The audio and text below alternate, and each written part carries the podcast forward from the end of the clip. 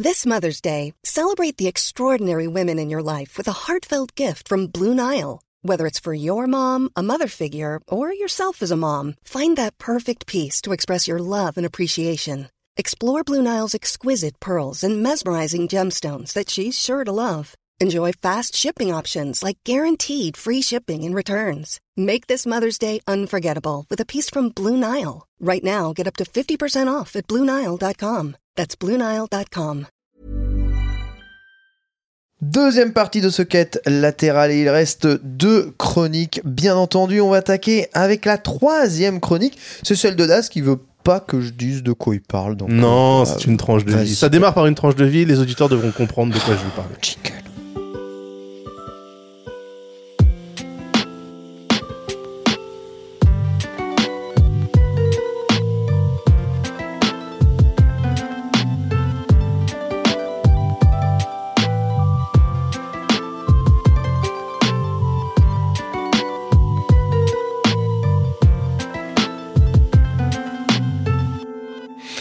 Alors Das, de quoi vas-tu nous parler aujourd'hui? Eh bien, je vais commencer par une petite tranche de vie.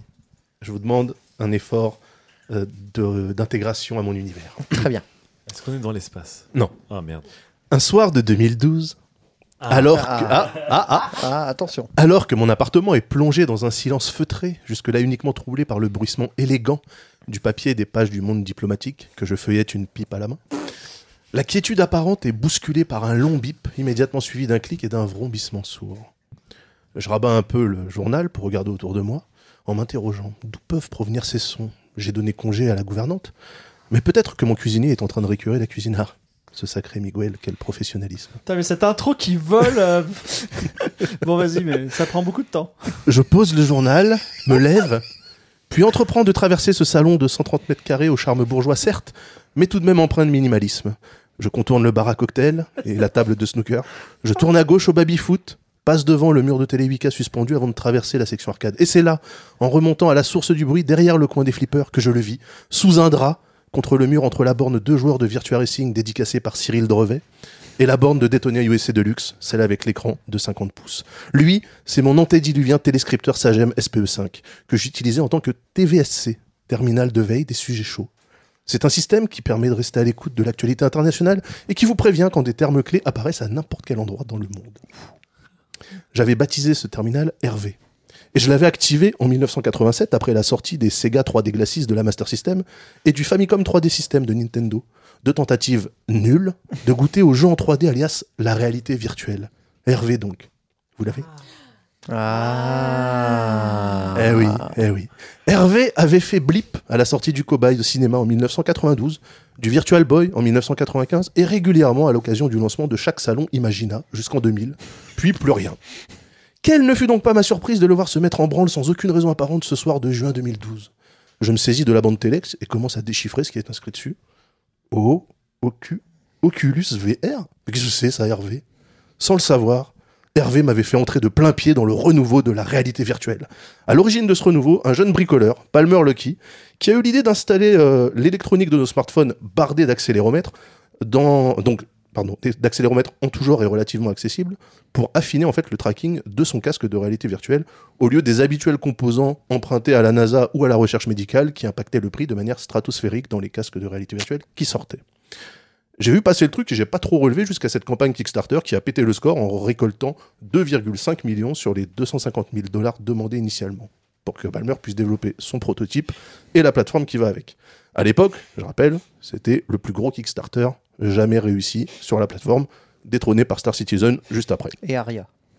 Et Aria, mais c'était sur Ulule. Mais c'est une autre histoire.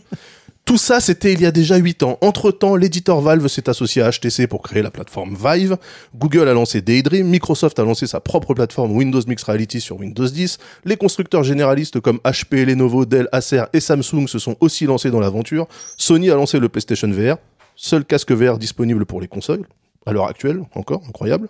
Et Oculus, entre-temps, a été racheté par Facebook pour 2 milliards. En 2015, j'ai testé pour la première fois Elite Dangerous en VR avec les acolytes du Studio 404. C'est un genre de quête latérale mais du numérique. Et je ne suis plus jamais revenu des étoiles, maintenant vous le savez, j'arrête pas d'en parler. L'avenir semblait donc radieux pour les gens avec des gros PC et du temps libre, ça tombe bien, c'était moi. tant de nombreux studios se mettaient à intégrer la VR dans leurs titres en développement. Nous sommes désormais en 2020 et je vais vous lire quelques titres de news que j'ai vu passer sur cette seule année, donc depuis janvier à aujourd'hui. Littéralement d'ailleurs presque aujourd'hui. HTC clarifie sa gamme et abandonne les Vive Pro. Les services VR et XR de Samsung sont virtuellement morts. Facebook tue officiellement la gamme Oculus Rift. Le cofondateur d'Oculus Rift quitte Facebook après l'annulation du projet Rift 2. Google tue le support pour la plateforme Daydream VR, intégration non prévue dans Android 11 et les suivants. Sale temps pour la VR donc. Saloperie de coronavirus. Au plus fort de la vague, on distinguait, on distinguait deux usages. La VR nomade, les calculs sont faits par les casques eux-mêmes, que ce soit dans des appareils dédiés ou des smartphones glissés dans un casque créé pour l'occasion. Et puis la VR sédentaire, la VR de BG, comme on dit, où les calculs sont effectués par un PC relié à un câble, euh, par un câble à un casque. Soyons clairs, l'usage sédentaire était l'utilisation principale. C'était à la VR ce que le 100 mètres était aux Jeux Olympiques. La discipline reine, sans discussion possible. En 2020, la donne a changé et maintenant la discipline reine des Jeux Olympiques, c'est le lancer de marteau. No offense euh, pour les lanceurs de marteau, hein, mais voilà quoi. Bizarrement, Ah. ce qui est le plus accessible, c'est drôle. C'est hein. bizarre. Hein. Donc Facebook a tout réduit autour de l'Oculus Quest 2, donc la gamme Rift qui était le casque phare et celui pour lequel Palmer Luckey avait récupéré quand même 2 milliards à un moment donné. On a on l'a fait sauter. Et quand on demande à Facebook si on pourra continuer à jouer en VR sur PC, la réponse c'est oui oui aussi oui oui oui. Plutôt que évidemment les gars. C'était l'objectif. Voilà. Foutez-nous la paix. Donc là, c'est oui, oui, oui, vous inquiétez pas. Alors oui, le Quest est utilisable sur PC, mais c'est pas pareil. D'ailleurs, quand on compare le Quest 2 à son prédécesseur, le bien nommé Quest 1, là-dessus, euh, niveau originalité, bon voilà, on constate que Facebook a visé l'économie pour amener son appareil sous la barre des 300 dollars. Mm. Pour 299 dollars, donc 349 euros chez nous, dans sa version de 64 Go, le Quest 2 se passe des doubles écrans OLED pour une seule dalle IPS, rogne sur le, ré- le réglage fin de l'écartement euh, interpupillaire, donc entre, entre les deux pupilles, et propose un strap euh, digne d'un sac banane à la place du strap ultra bien foutu de la version 1. Pas de panique néanmoins, le strap Elite est disponible pour 50 balles en plus, et vous pouvez changer la garniture, la garniture du casque si jamais par exemple vous avez des lunettes pour 39 balles. Ajoutez l'obligation d'avoir un compte Facebook pour tous les nouveaux arrivants sur la plateforme, ça. et vous comprendrez Pour tous les anciens. après, à partir de 2021. Mais d'abord, c'est là, t'achètes un Quest, t'es obligé d'avoir un compte Facebook. C'est mort. Moi, j'achète un Quest 2, c'est pas grave, j'ai déjà un compte Oculus.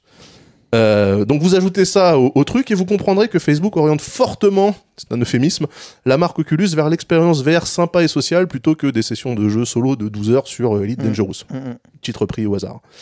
Pour ça, mes bons amis, il faudra désormais se tourner vers HTC et Valve qui, avec le Cosmos et l'Index, proposent à l'heure actuelle les seuls casques sédentaires orientés gaming. Je dis à l'heure actuelle parce que Microsoft n'a pas débranché sa plateforme Windows Mixed Reality. L'offre fait un peu tiep, comme on dit à Wall Street, mais elle existe toujours. Bon, donc euh, bon, c'est simple en fait. De la pléthore de casques qu'ils avaient mis à dispo en 2017 avec 5 ou 6 fabricants, il n'y a plus que Samsung et HP qui, euh, qui euh, résistent. Et encore HP, le truc est en précommande. Donc en gros, il devrait arriver d'ici décembre. Donc là, en 2020, soit vous raquez 300 balles et vous êtes chez Facebook, même si vous voulez pas, soit vous raquez à partir de 800 830 euros pour un Cosmos et ses contrôleurs de base. Et vous explosez la barre des 1000 euros pour la complète, aussi bien chez HTC avec le Cosmos Elite, ils aiment beaucoup le terme Elite, c'est pour ça que je parle d'Elite Dangerous aussi, que chez Valve avec le Valve Index qui doit être à 1200 euros, je crois. Si on compare au monde de l'automobile, c'est comme si vous pouviez acheter que des Clio 2 ou des Mercedes et rien d'autre entre les deux. Marché super polarisé donc, et c'est, je pense, un signe funeste. Rendez-vous compte, la raison pour laquelle la VR est revenue est désormais considérée comme un hobby par la boîte qui a racheté le nécromancien du game pour 2 milliards de dollars. Niveau ludothèque, à part des titres phares comme Elite, Half-Life Alix qui est sorti, c'était cette année qu'il est sorti Alix, ouais. hein, euh, Project Cars ou euh, DCS, les éditeurs connus ne sont pas exactement bousculés après la première vague d'euphorie.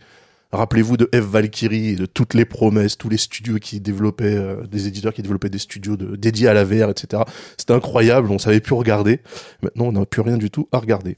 Alors récemment, on a quand même eu Electronic Arts qui a lancé Star Wars Squadron Yes. avec un mode VR complet du sol au plafond.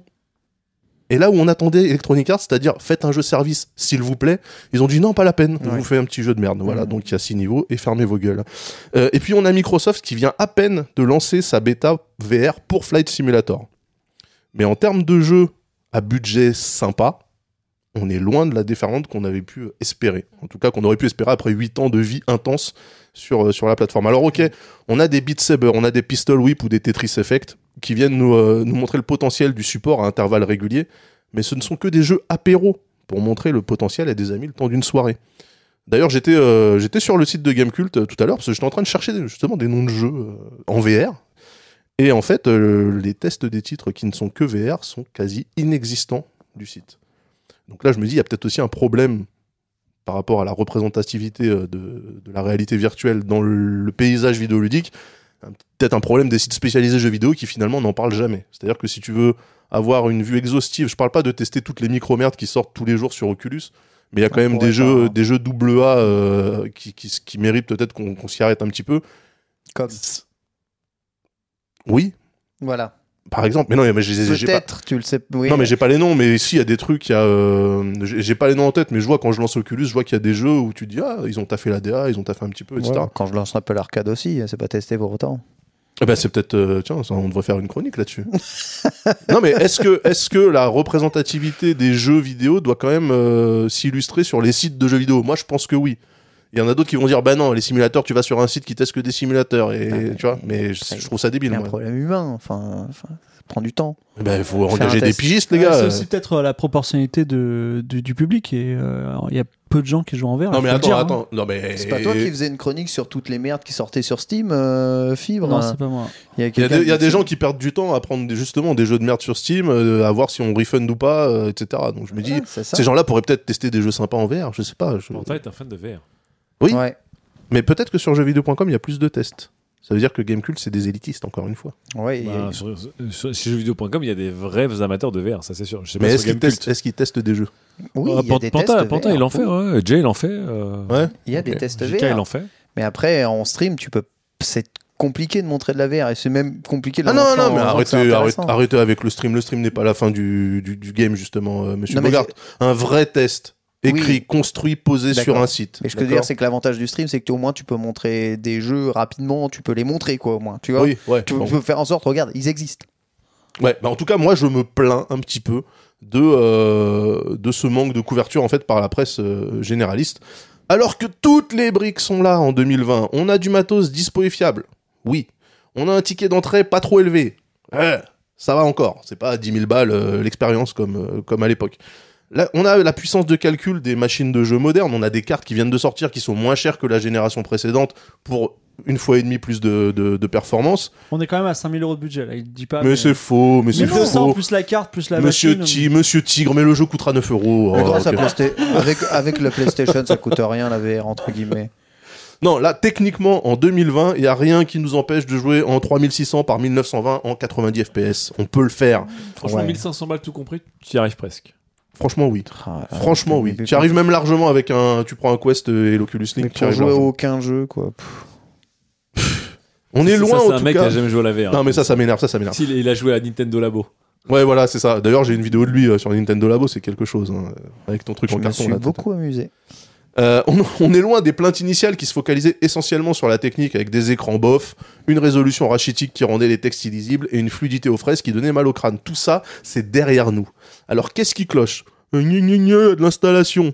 Le ch- chemin a été parcouru depuis l'Oculus DK2 et ses 32 câbles. hein. C'est- vrai que l'Oculus DK2, c'était limite de l'art contemporain quand tu l'installais euh, sur ton PC. Il y avait des fils de partout. T'avais l'impression d'être à Beaubourg. Euh, gna, gna, motion sickness. On avance dessus en améliorant la technique justement.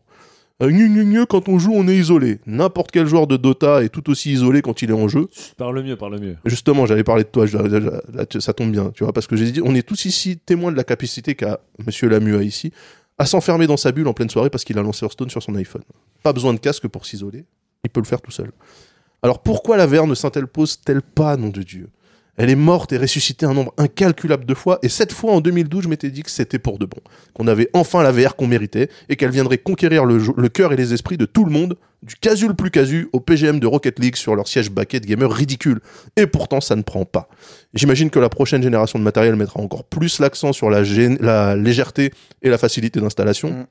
Mais honnêtement, en 2020, vous achetez n'importe quel device, vous n'avez plus le sentiment d'être un ingénieur électronicien au moment de commencer à installer le truc.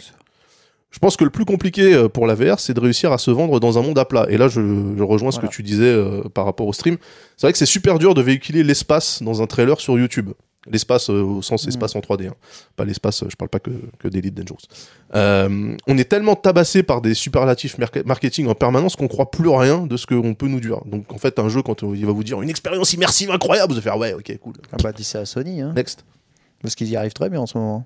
Deux. À faire croire. À faire croire des- oui, ouais, Donc, euh, tout va Mais bien, hein. On va pas, on hein. va pas rentrer dans les. Ouais, mais moi, T'as des mauvais marketeurs. mais toi, tu crois, toi?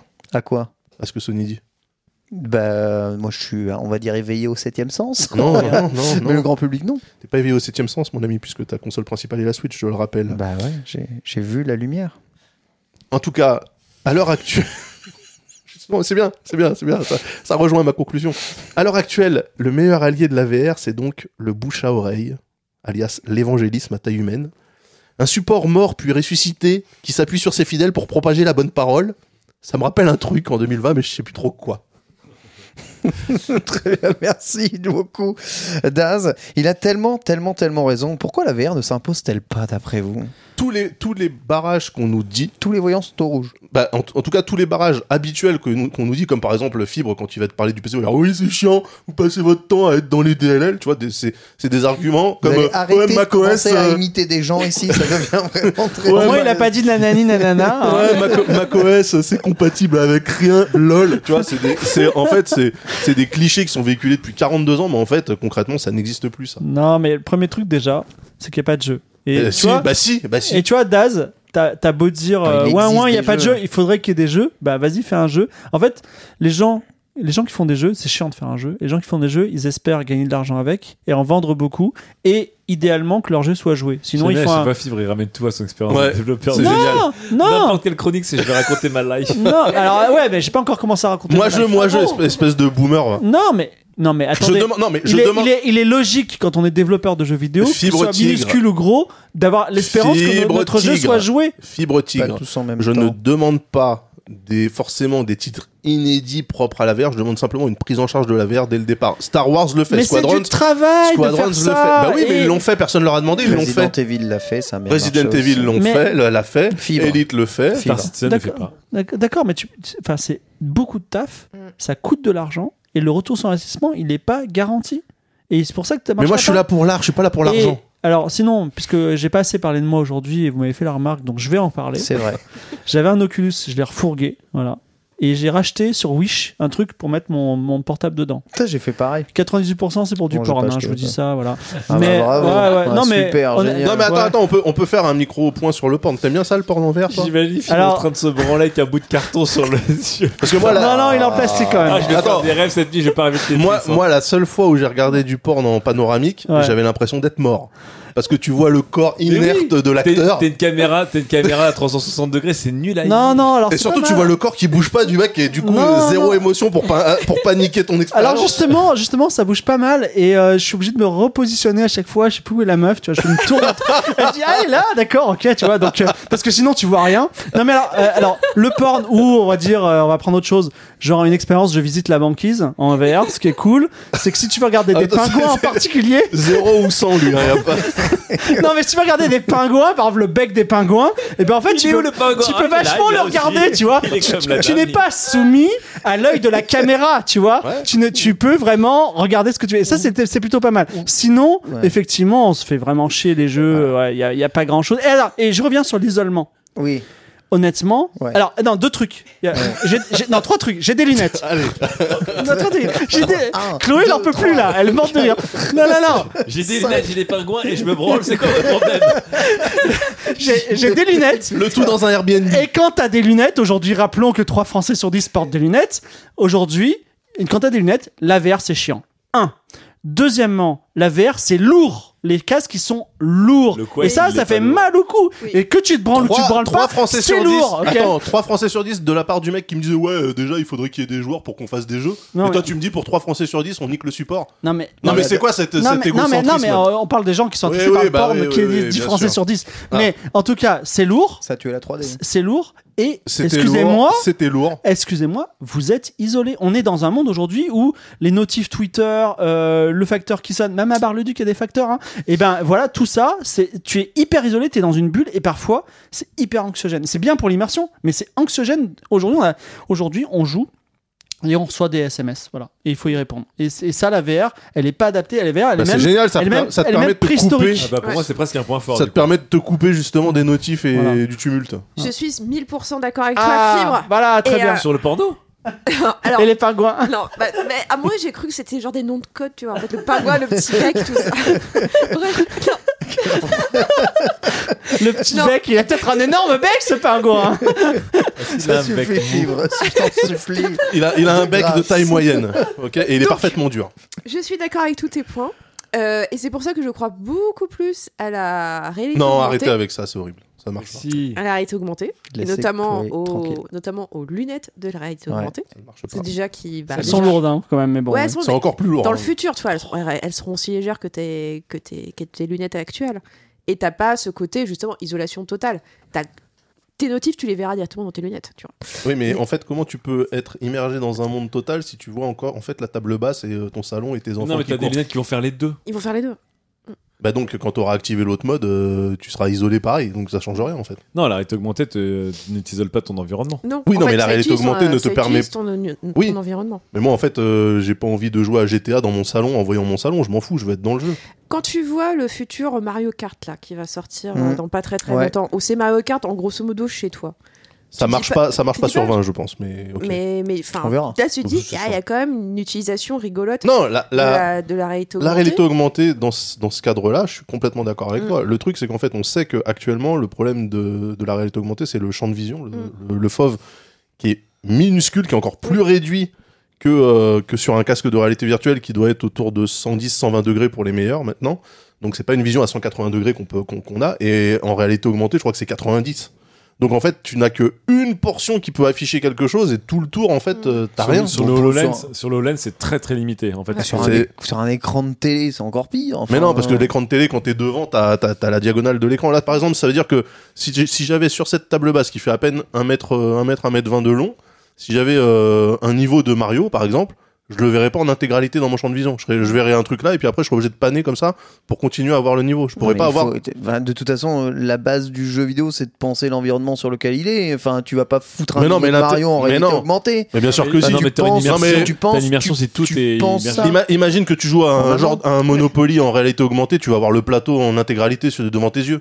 Non, mais c'est comme Mm. si tu me C'est un jeu de disais, société. euh, je joue à Dodonpachi, mais euh, avec l'écran à l'horizontale. Ah oui, ça marche pas. mais Bah, non, euh, mais non, c'est pas ça que je te dis. adapte. C'est pas ça que je te dis. Je te dis que quand tu joues à un jeu qui se prête à ça, notamment par exemple tout ce qui est jeu de plateau, c'est super intéressant si t'as un Warhammer sur la table basse qui, est- Bah qui prend la taille de la table basse. C'est super intéressant d'avoir l'intégralité du plateau de Warhammer en même temps. C'est-à-dire l'action se passe là, mais je vois quand même dans ma vision périphérique ce qui se passe à côté. Que sort de ton immersion si tu l'as Là tu le verras pas. Là tu le verras pas. Chloé. J'aurais terminé ma. Ouais. Oui, pardon. ce, que, ce que- ce que je voulais dire par rapport à Fibre, aussi, donc sur la question, il n'y a pas de jeu. Plus exactement, il n'y a pas de killer app. Pourquoi? Bah, Comme tu disais très bien, il faut qu'il y ait un marché. Il faut, euh, tu veux quand même rentrer dans tes frais, donc il faut qu'il y ait- En fait, c'est le serpent qui, qui se mord la queue.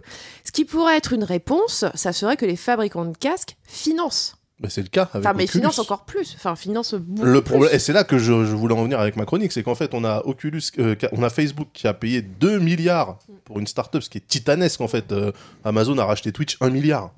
Donc vous imaginez, ils ont payé deux fois le prix de Twitch, quoi. C'est alors que c'est Twitch qui rapporte du cash comme pas possible. Euh, donc Facebook a payé 2 milliards. Facebook, à la grande époque justement après le rachat, euh, envoyait des chèques en blanc littéralement à tous les studios en disant "Eh, il est pas mal votre jeu. Vous voulez pas faire un truc en VR Enfin voilà, donc ils, avaient ce, ce pouvoir-là.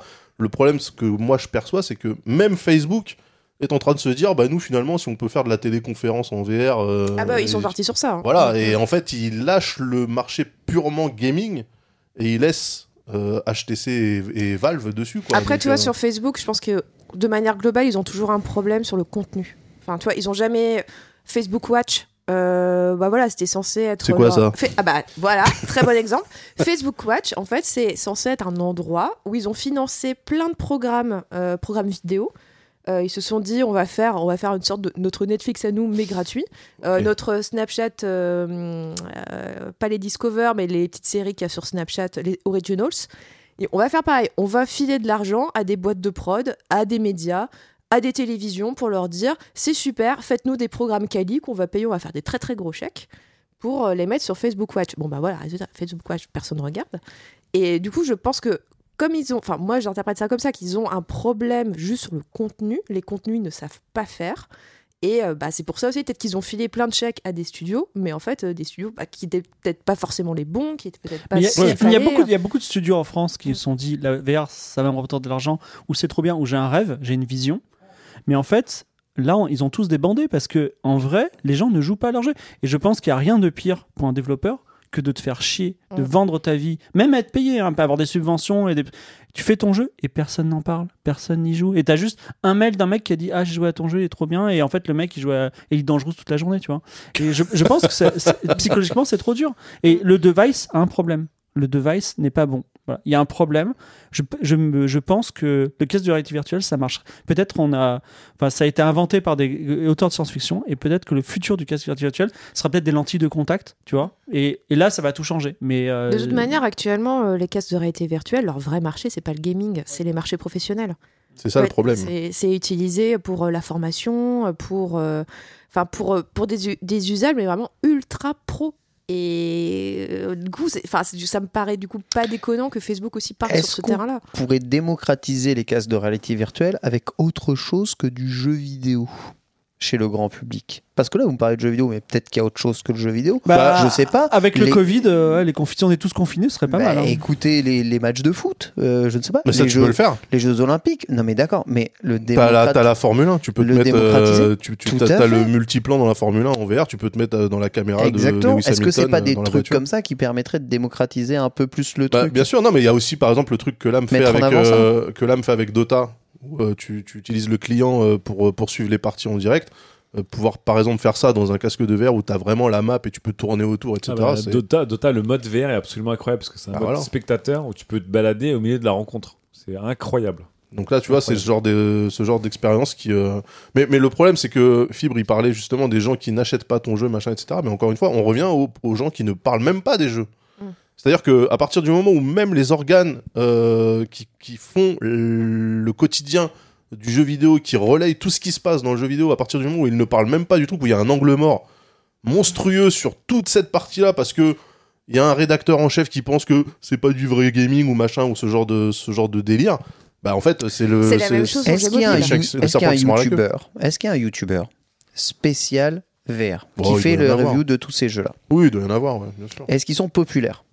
Bah sur YouTube, tout le monde est populaire maintenant, tu sais. Non, mais vraiment, vous, vous répondez pas à ma question. Non, mais tu vas avoir Moi, des je- tests moi- de, de jeux en VR avec un million de vues. Moi, si- moi, je vous assure, on, on regarde ici et je vous assure qu'à mon avis, le, le youtubeur VR euh, numéro 1, c'est- on tout le monde s'en ouais. branle de son cul. Ah, toi, ça veut dire qu'il que tout faudrait monde- passer par, euh, tout le monde par les, par les. Mais ouais, bah je sais pas. Est-ce qu'à un moment, on pourrait pas juste accepter que les gens s'en foutent qu'ils n'en veulent pas pour le moment, qu'ils n'aiment pas ça pour le moment, et qu'aussi bien soient les produits, eh bien, ça, ça concerne qu'une niche, et puis restez, Bah, je sais pas, je me dis- entre vous et faites pas chier. Je me dis en fait, euh, si on raisonnait comme toi, comme, euh, comme toi là actuellement, bah en fait, on aurait par exemple pas Flight Simulator qui arrache la gueule à absolument tout le monde qui le voit maintenant. Parce que juste en fait, la, bah, parce que la dernière mise à jour de Flight Simulator c'était il y a 12 piges en fait. Et que si on écoutait les gens comme toi, en fait, les gens se désintéresseraient du simulateur parce que c'est un jeu de niche, ça mérite pas qu'on mette de l'argent là-dedans, personne n'y Ah joue. non, parce que Flight Simulator, ça rapporte du pognon. Mais ça rapporte quand du pognon, euh, Ken gars, ça fait les 14 gens- ans qu'il n'y en a pas eu. hein. Et ça Non, fait mais- 14 ans qu'il n'y a pas de jeu, t'es un Non, malade mais- toi. Mais les gens non, qui non, non, de non, l'argent en non, Flight Simulator, non, c'est non, des baleines. mais non, mais bien sûr que non, mais n'importe quoi, c'est pas, c'est pas du tout comme les gachas, ça a rien à voir, ça a rien à voir. Ah bon, t'as pas mis d'argent en Flight Simulator Moi, j'ai mis Bah, zéro dans Flight Simulator. C'est normal. En fait, j'ai mis- mis hein. zéro Les dans gens Flight mettent surtout de Simulator. l'argent Les dans le hardware, donc pas dans Oui, Flight c'est ça. Bah oui, mais le hardware, ça, le hardware, ça paye pas les devs en fait. Il s'équipe. Donc en fait, avec ce raisonnement-là, là aujourd'hui, Flight Simulator, qui à mon sens est une expérience incroyable en 2020 à faire, eh ben avec ce raisonnement-là, on n'aurait jamais eu le jeu. Parce Bah, que les gens se seraient pas mis à le Bah développer parce que finalement il y a trois, il y a trois Allemands qui jouent sur leur simulateur. Qu'est-ce qu'on s'en bat les pas couilles faire croire que Flight Simulator rapportera pas C'est d'argent. c'est la killer app de la Xbox One X. hein. Franchement, c'est offert euh, avec. hein. de la Series X Ouais, de la, la série X. Oui, non, mais d'accord. Mais il n'empêche qu'avec un raisonnement euh, à courte vue sur simplement euh, il faut que ça rapporte de la thune, comme Ken le dit ou comme toi tu le dis, il n'y aurait pas eu d'argent mis dans ce jeu. C'est tout. Ouais. Ça, c'est un, un calcul qui est ultra rationnel. Si, si Microsoft l'a fait, c'est parce que c'est leur licence de cœur et qu'ils se sont dit on a les moyens de le faire, on va le faire même si ça rapporte rien. Euh, cela dit, Ils ont Microsoft fait aussi aucun, ils ont, ils ont aucun, euh, aucun impératif à se dire il faut absolument qu'on vende du Flight Simulator pour sortir du bourbier. Ah bah, en attendant, tout le monde parle de leur jeu partout. Bah oui, et, c'est justement ce que je dis, c'est parce que c'est parce que c'est parce que bah, c'est parce que tout le monde Ils ont mis la thune pour ça. hein. Ben non, mais c'est parce que tout le monde est épaté par le jeu. et Bah parce ouais. qu'à un moment donné, il y a des gens qui se sont dit, eh, vous savez quoi, on a les moyens de faire un bon jeu, et ben on va le faire. Bah ouais. Et tant pis si on n'en vend pas en fait. Et le problème c'est, ah ouais, mais si tout le monde se branle des simulateurs, dans ce cas-là, pourquoi on continue à en faire Parce que tout le monde s'en branle? C'est pas parce que toi, moi, je parle Non, pas de non, non, simulateur, non, je parle de la VR. c'est pas parce que toi, t'en as rien à foutre que personne en a rien à Je foutre. en suis d'accord. Eh ben, c'est bien ce que je dis. Restez dans votre niche et puis nous faites pas chier. Pas chier. Exactement. Magnifique. C'est Ma- magnifique preuve de tolérance. Bravo, Kat Bogart. Mais on peut- Bravo. Mais, mais je vous tolère. Vous êtes bien. Je vous aime même. Mais après, tu vois, Daz, Mais est-ce j'ai qu'on- pas envie de jouer à la VR. est-ce qu'on peut pas dire aussi que bah, juste le, le marché, le public a tranché? Ben, je sais pas en fait. Parce Parce, que, que- à chaque fois, Non, mais le par public exemple- tranchait pour les mauvaises raisons. Par exemple, on pourrait. Le Moi, public j'étais a tort. persuadée, j'étais persuadée que Sony avait tous les, toutes les cartes en main pour faire décoller le marché. Parce Avec, Ils en euh, ont vendu hein, avec- quand même. Ils en ont vendu Avec le même PlayStation beaucoup. VR. Avec Mmh. le PlayStation VR. Ils en ont vendu beaucoup pour les casques VR et peu pour la PlayStation. Voilà. Et donc, Ouais. euh, tu vois, je me suis dit, bon, ils sont quand même. euh, ah, les gamers, ils les ont. Ça va être un casque quand même plutôt. Mais c'est mais c'est la accessible. V1. C'est la V1. Et ils avaient, euh, bon, ils ont quand même aussi sorti le carnet de chèques euh, pour euh, pour qu'il y ait des jeux. Tu dis, bah, ça va être ça, par, ça va être par eux en fait que ça va prendre parce que c'est plus logique et tout. Enfin c'est grand marque public. gaming, c'est grand public, Mmh. etc. Et bah non. Mais non, mais en fait, là, sur euh, le PSVR euh, notamment, en fait, le problème, quand est-ce qu'il est sorti? En 2016 Ouais, oui, à peu près. dans ouais. le genre, ouais. En 2016, le problème, en fait, c'est que euh, t'as toujours la barrière technique. C'est pour ça que j'espère et je pense que la version PSVR qui sera compatible avec la PlayStation 5, ça risque de mettre des gifles à pas mal de gens qui pensaient que c'était éclaté. Parce que forcément, tu Hmm. joues au PSVR en 2016 sur un hardware qui a été, euh, qui a été fermé en 2011. Après, vous, C'est-à-dire que le PSVR, il a la même qualité que l'Oculus DK2. Quoi. vous avez, vous avez déjà fait essayer un PSVR à quelqu'un autour de, autour de vous là Ouais. Oui. Et on est d'accord que tout le monde dit waouh, c'est cool, non? Ouais, un petit wow effect. Ouais Personne va. Et, et- et il repose le casque et il dit j'achèterai jamais ça. Ouais, a- ça, me, ça me rappelle une période du jeu Où tu veux en venir? Où tu veux en venir Attends, Je, veux en dire Tu veux que, qu'on se batte? je veux en dire que il- les gens quand ils testent le casque VR, même le PlayStation Ouais. VR, ils se disent putain la vache c'est cool, mais euh, ça va 5 minutes t'en as un, j'irai jouer chez toi. Ouais, c'est ça. Je pense que. Vous êtes triste. Non, mais. euh, Mais moi, j'ai le casque VR de la rédaction parce que j'ai eu la flemme d'en acheter. un. j'ai le Valve Index de la rédaction que je et, range jamais. et tu l'utilises pas. Non, par contre, le, Valvadex Quest, à 1200 si, balles hein, qui dort, euh, Oui, qui, oui, est, il qui est est là. posé sous un hélicoptère Lego. Là. Mais- mais- Oh, par putain contre- c'est vrai Mais j'utilise jamais parce que c'est trop galère à installer. Ça Mais me il y a qu'un câble, l'âme. Non, il y en a trois. Il y a deux, il y a deux bornes à. Ah regarde. ouais, ça c'est Lighthouse, au-dessus de toi, t'as littéralement un, on dirait un cyborg de sécurité. J'ai dû installer des caméras de surveillance aux quatre coins de la pièce pour euh, me mapper. Mais je suis, Ah ouais, mais je suis, d'ac- je suis d'accord avec toi. C'est Ça, chiant. ça pour moi, Ah, c'est c'est la, à ça que ça sert ce truc mais c'est la dernière version, ça. Enfin, c'est la dernière C'est pour ça que le fois Quest, besoin de faire le ça. Quest, ça commence à avoir une taille acceptable. C'est léger. C'est en Alcantara plutôt, euh, qui fait pas gamer avec des LED chelous, etc. C'est sans fil. Normal. C'est sans fil. C'est, et ça peut être avec ou sans fil. C'est pas trop cher. On y arrive. Tu vois, aujourd'hui, vraiment, hein, si j'avais Mm. les moyens d'acheter Mm. un Quest ou un Valve Index, je préférais acheter un Quest et mettre de l'argent dans d'autres choses que d'acheter un Valve. C'est ce que, ce que je dis Index. aux gens. Acheter Le- un Quest à Valve Index, 400 balles plutôt que coûte- Bah oui. Ça coûte 1200 balles. C'est trop pénible à sortir. Là, c'est peut-être vers le truc plus grand public ou vers des applications un peu autres qu'on qu'on arrivera. Et tu vois, Fibri dit j'ai acheté mon casque sur Wish, mais peut-être ton téléphone ce sera le meilleur euh, truc VR. Mais non, parce qu'en fait, le, le problème, et c'est pour ça aussi, c'est que les gens, parfois, ont une vision de la VR par rapport à une expérience qui n'était pas la vraie. C'est-à-dire que lui, là, quand il essaye un casque VR avec son téléphone, en fait, il a pas les 6 degrés de liberté. Donc, il lui manque la profondeur. Donc, en fait, c'est juste, tu tournes la tête au cinéma. tu Ouais, vois. c'était une, une Et en fait, et en une fait caméra juste, il te, manque, il te manque, il te manque le- le- juste ce qui fait l'expérience virtuelle, c'est-à-dire la profondeur, pouvoir avancer, reculer. Non, non, Tout si, si, c'est- ça. Il y a des applis euh, qui font les Mais non, degrés de tu t'as liberté. pas, t'as pas 6 degrés de liberté sur. euh, C'est pas- sur smartphone, C'est pas possible, c'est une histoire d'accéléromètre. hein. Ouais. Tu l'as Ok, pas, tu d'accord. l'as pas dans ton Bon, téléphone. bah. Oui, oui, tu, tu l'as pas. mais Enfin, PlayStation VR, tu l'as, et puis ça, ça revient au même. Tu vois C'est c'est- c'est Non, non, mais- c'est très limité. Tu peux, tu peux pas dire à, à ta console que t'es debout, accroupi par exemple. Tu peux pas t'accroupir pour ramasser un truc avec un PlayStation VR. Totalement. Bah, voilà. Ouais, oui, Non. oui, c'est vrai. Alors Oui, que, alors que sur un casque, même le Quest, tu Oui, peux, tu peux tu te retourner comme ça, y a pas de problème. Le Vive, c'était le premier à avoir le côté où t'avais vraiment un angle, enfin un- une aire de jeu définie. Tu pouvais te déplacer dedans et marcher vers un truc, Mm. te pencher pour ramasser un truc. Et moi, ça a tout changé parce de que ton visage, le, reste, c'était vraiment, t'étais effectivement une caméra sur rotule. Et, j'avais- Et le problème, c'est ça, c'est qu'il y a plein de gens qui ont testé ces, ces expériences-là et qui sont persuadés que c'est ça la VR. Ouais, ok, je peux tourner la tête. le, porno fibre était une caméra sur rotule. c'est pas- Imagine c'est un porno où ça en gère fait. les translations aussi. Euh, franchement, honnêtement, pour euh, mon casque à 5 euros sur Wish, c'est pas mal. J'ai eu une Et bonne voilà. upgrade de, de l'expérience. Mais voilà. Mais sauf que ce type-là continuera à dire ouais, ça sert à rien en fait, parce qu'il a pas testé le vrai truc. Mais on a tous testé ici Non. le vrai truc autour. Mais là, tu sais on quoi les a tous Non. testés, vos trucs. Un là, moment- machin. un Non, moment- non, des gens qui ont testé des vrais setups VR, il y en a peu en vrai. Non, mais Tout le monde a ici, testé le quart d'heure de autour Google. de cette Oui. table, on l'a tous testé. Bah, les la preuve casques, que non, la preuve que non. Il a Non, jamais mais testé. si, j'ai eu, j'ai eu le, j'ai eu le premier à avoir un Oculus ici autour de la table, je Oui, l'ai mais vendu. le DK2, il était pourri. Mais de toute façon, il y a un darwinisme du jeu vidéo, de la même façon que Skyrim, eh ben, il est encore joué aujourd'hui, il est encore beau par exemple. non, il est encore joué par toi aujourd'hui. Arrête. Euh, euh, Il y a des jeux qui meurent, qui et le le le ah, même je veux dire écologiquement, tu vois. Le, non mais la réalité virtuelle, il y a Ça y est. il y a C'est un des- gouffre. Il y a, il y a- y y littéralement des milliards qui ont été injectés dans cette technologie et ces espoirs et ça ne marche pas à un moment. Il faut arrêter de construire des, ch- des châteaux de cartes, tu vois. Si on n'arrêtait pas de construire des fusées et qu'elles explosaient, à un moment il faut dire ben, on arrête la conquête de l'espace, tu vois. Et ben là c'est pareil, on arrête la conquête de l'espace virtuel parce que ça Bah, ne marche pas. Et peut-être beaucoup. qu'il y aura un milliardaire complètement fou un jour qui arrivera qui dira je vais faire le meilleur casque vert du monde vous imaginez ce gars-là, vous imaginez ce gars-là au début de l'aviation, pilote d'essai qui Mais se le tue. premier avion Ok, on arrête. Mais on le- arrête. Mais le premier avion, il a volé, c'est ça la différence avec les casques virtuels. C'est- les gens ont dit je vais être dans l'avion, tandis que là, les gens ils ont dit ils ont vu l'avion voler, ils ont dit ouais c'est cool, ok maintenant je vais aller prendre le café, ok? Non, c'est faux. et on les retrouve au Starbucks voilà bon on verra évidemment ce que ça donnera à l'avenir Je note que vous êtes des gens de peu de foi euh, ici. En tout cas, euh, voilà, l'axe, euh, l'axe barbu là. J'ai testé hein. Mais euh, Non, t'as pas testé. Si. T'as fibre testé, donc t'as pas testé.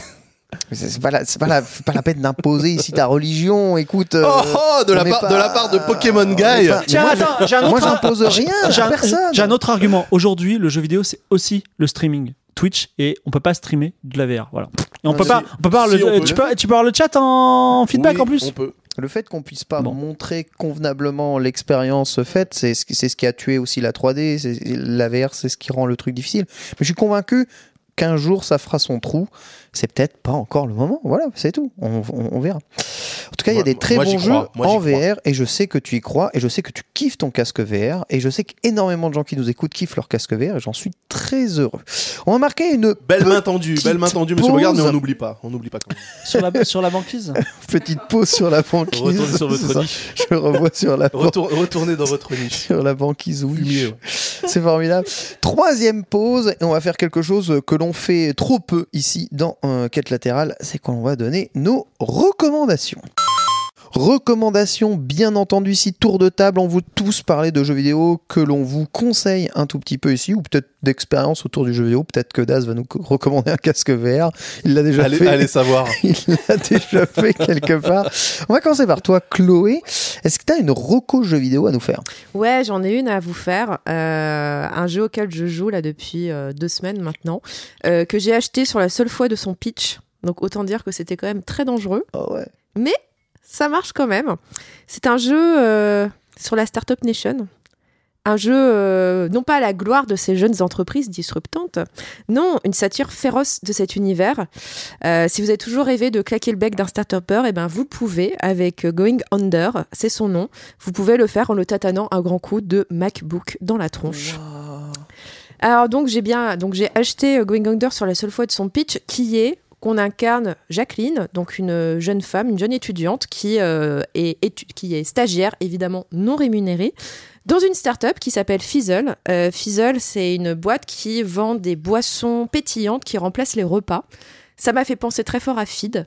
Waouh. Ouais, c'est clair, c'est fini. Ça me c'est fait Feed. penser à l'exode d'Abe, moi. Oui, aussi. Et euh, plutôt, bon, elle, elle arrive, vous dites, ouais, super, je vais faire un stage en marketing. Euh, Sauf qu'en fait, on, elle comprend très vite que non, elle va pas faire un stage en marketing, elle va se faire arnaquer directement, bien faire exploiter. Euh, son maître de stage l'envoie nettoyer les sous-sols de la boîte, parce qu'en fait, dans les sous-sols de la boîte, il y a les locaux de start-up qui ont fait faillite. Donc, vous avez une start-up de rencontre, un site de rencontre, une start-up de crypto-monnaie, une start-up, une sorte de LinkedIn mais totalement maudite. Euh, et en fait, dont tous les, les salariés se sont transformés en monstres. Et euh, les patrons sont euh, des boss de faim Oh, qui ont des reliques précieuses de type la caféine illimitée. Waouh. Mais c'est génial. Et euh, on peut se battre euh, dans, dans tous ces, ces niveaux uniquement avec les objets qu'on a à portée de main, d'où les MacBooks D'où les écrans de PC, d'où aussi, bon, il y a des choses tota- totalement absurdes qui, euh, qui, qui sont présentes, mais vous aussi, vous, vous voyez les grosses balles, euh, boules, balles de yoga sur lesquelles les gens s'assoient là dans les, dans, dans les startups? Ah ouais, Complètement. J'ai été tenté de tester ça un moment. C'est très bien pour le mal, dos. C'est très bon pour le dos. Et bah pareil, tu peux t'en servir pour te battre contre, contre les monstres. Donc, si on devait définir Going Under, c'est un roguelite au donjon euh, généré aléatoirement. Euh, donc, euh, vous allez retrouver tous les classiques du genre, voilà, bon, aléatoire, vous avez des bonus, euh, etc. Pareil, vous pouvez aussi utiliser des applications qui vont vous aider pendant les combats. Alors, clairement, euh, niveau gameplay, bah, c'est pas, c'est pas Hades, c'est pas Dead Cells, hein, ça, quand même, ça reste quand même un petit jeu indé euh, avec euh, quelques, quelques défauts. Des fois, c'est juste débilement difficile, enfin, tu comprends pas trop. Heureusement, il y a quand même des options triche, en fait, qui vous permettent voilà, de, rajouter des, des, des cœurs en plus, de faire en sorte d'être invincible un peu plus longtemps lorsque vous vous faites toucher. Mais en fait, moi, c'est l'ambiance et l'écriture qui m'ont qui m'ont vraiment séduit. Euh, parce qu'on sent, euh, alors si ce n'est l'expérience, mais en tout cas une bonne connaissance euh, de, de ce milieu. Euh, c'est extrêmement grinçant, c'est très drôle. Alors moi qui ai écrit quand même pas mal de, mes journées sur le, le monde, le monde de la tech, ça me fait bien bien rire. Donc on n'échappe pas au CEO insupportable qui claque plus d'argent qu'il n'en a. Euh, Il y a également la foi aveugle envers l'int- envers l'intelligence artificielle, euh, voilà, donc qui décide de plein de trucs, mais qu'en fait fait, qui fait n'importe quoi, et tout le monde dit ah c'est génial, c'est génial, vas-y continue. Euh, les salariés qui sont sur des, qui sont très malheureux, mais qui sont sur des sièges éjectables. Les femmes qu'on n'écoute absolument jamais pendant pendant toutes les réunions. Et il y a aussi un donjon que je trouve absolument hilarant sur une startup spécialisée dans les crypto-monnaies, euh, avec des petits gars en hoodie, euh, en mode hacker, tu vois, qui sont là, qui, t'expliquent doctement que le dollar dans 5 ans c'est terminé et, euh, et qu'il faut absolument acheter leur, leur, crypto-monnaie. Alors moi, j'avoue que au tout début, j'avais peur que Going Under, en fait, ce soit juste un jeu qui repose sur un pitch euh, et qu'il épuise toutes ses blagues au bout d'une heure. Alors c'est vrai que la première heure, ça envoie, hein. ça, il y a énormément de dialogue et voilà, puis il y, a- y plein de, enfin, plein de références, genre euh, dans les donjons pour restaurer sa vie, on peut acheter un toast à l'avocat Ah. et où c'est marqué euh, toast à l'avocat, une délicieuse alternative au fait d'être propriétaire. Euh, Il y, a des bla- il y, a- y a des blagues sur le fait, euh, sur euh, l'assurance maladie, ce genre, ah, j'aimerais beaucoup, euh, beaucoup avoir une assurance santé, ce serait chouette. Euh, mais heureusement, bah, ça arrive quand même à tenir sur la longueur. Euh, et euh, donc voilà, c'est un jeu que je recommande. En tout cas, moi, ça me détend beaucoup le soir, voilà, de- d'explorer des donjons de start-up en tapant sur les gens, euh, pardon, sur des monstres. Et euh, donc voilà, je vous recommande. C'est sur euh, toutes les consoles et PC, ça vaut 20 euros. Voilà, c'est vraiment mon petit coup de cœur du moment. Going Under, parfait, Chloé, très belle recommandation. Ça m'a donné envie envie, de hein. jouer au jeu. ouais. Ça fait un peu un petit côté Silicon Valley le, le jeu Ouais. quoi. Ouais, complètement. T'avais une reco aussi. Eh ben, un roguelite euh, aussi qui se passe dans le- dans, dans l'Undermonde aussi. Ah, les hein. jeux de la drogue. Donc évidemment Hades, dont tout le monde parle puisqu'il est sorti en early access, de son early access là, euh, il y, a- il y a quelques, quelques semaines maintenant. Donc roguelite que- qu'on connaît bien. Donc euh, tu joues, t'avances dans des niveaux, tu récupères des bonus, t'as un run plus ou moins avec de la RNG, tu construis un, un build de, de ton perso un peu à la volée par rapport aux bonus sur lesquels tu tombes. Tu meurs, mais t'as récolté quelques upgrades qui vont te rendre à chaque fois un peu plus puissant à chaque run, qui va te permettre d'aller plus loin jusqu'au bout. Donc voilà, le jeu de ce côté-là, il est top. Les mécaniques du jeu sont top, donc les sensations du jeu sont top, etc. Le jeu est très beau. Euh, le système de build à la volée est vraiment hyper intéressant parce que tu peux choisir à chaque fois euh, la salle dans laquelle tu vas aller et tu peux choisir la récompense que tu vas avoir, le type de récompense que tu vas avoir. Donc c'est du semi-RNG. Tu peux plus ou moins contrôler un peu ton build et puis après tu as des manières plus tard dans le jeu de euh, d'épurer ton build, de, de changer des choses et tout. Donc c'est vraiment hyper intéressant à, à- à faire. J'avais vraiment fait un truc aussi intéressant euh, là-dedans. Mais ce qui est top dans Hades, c'est la narration autour.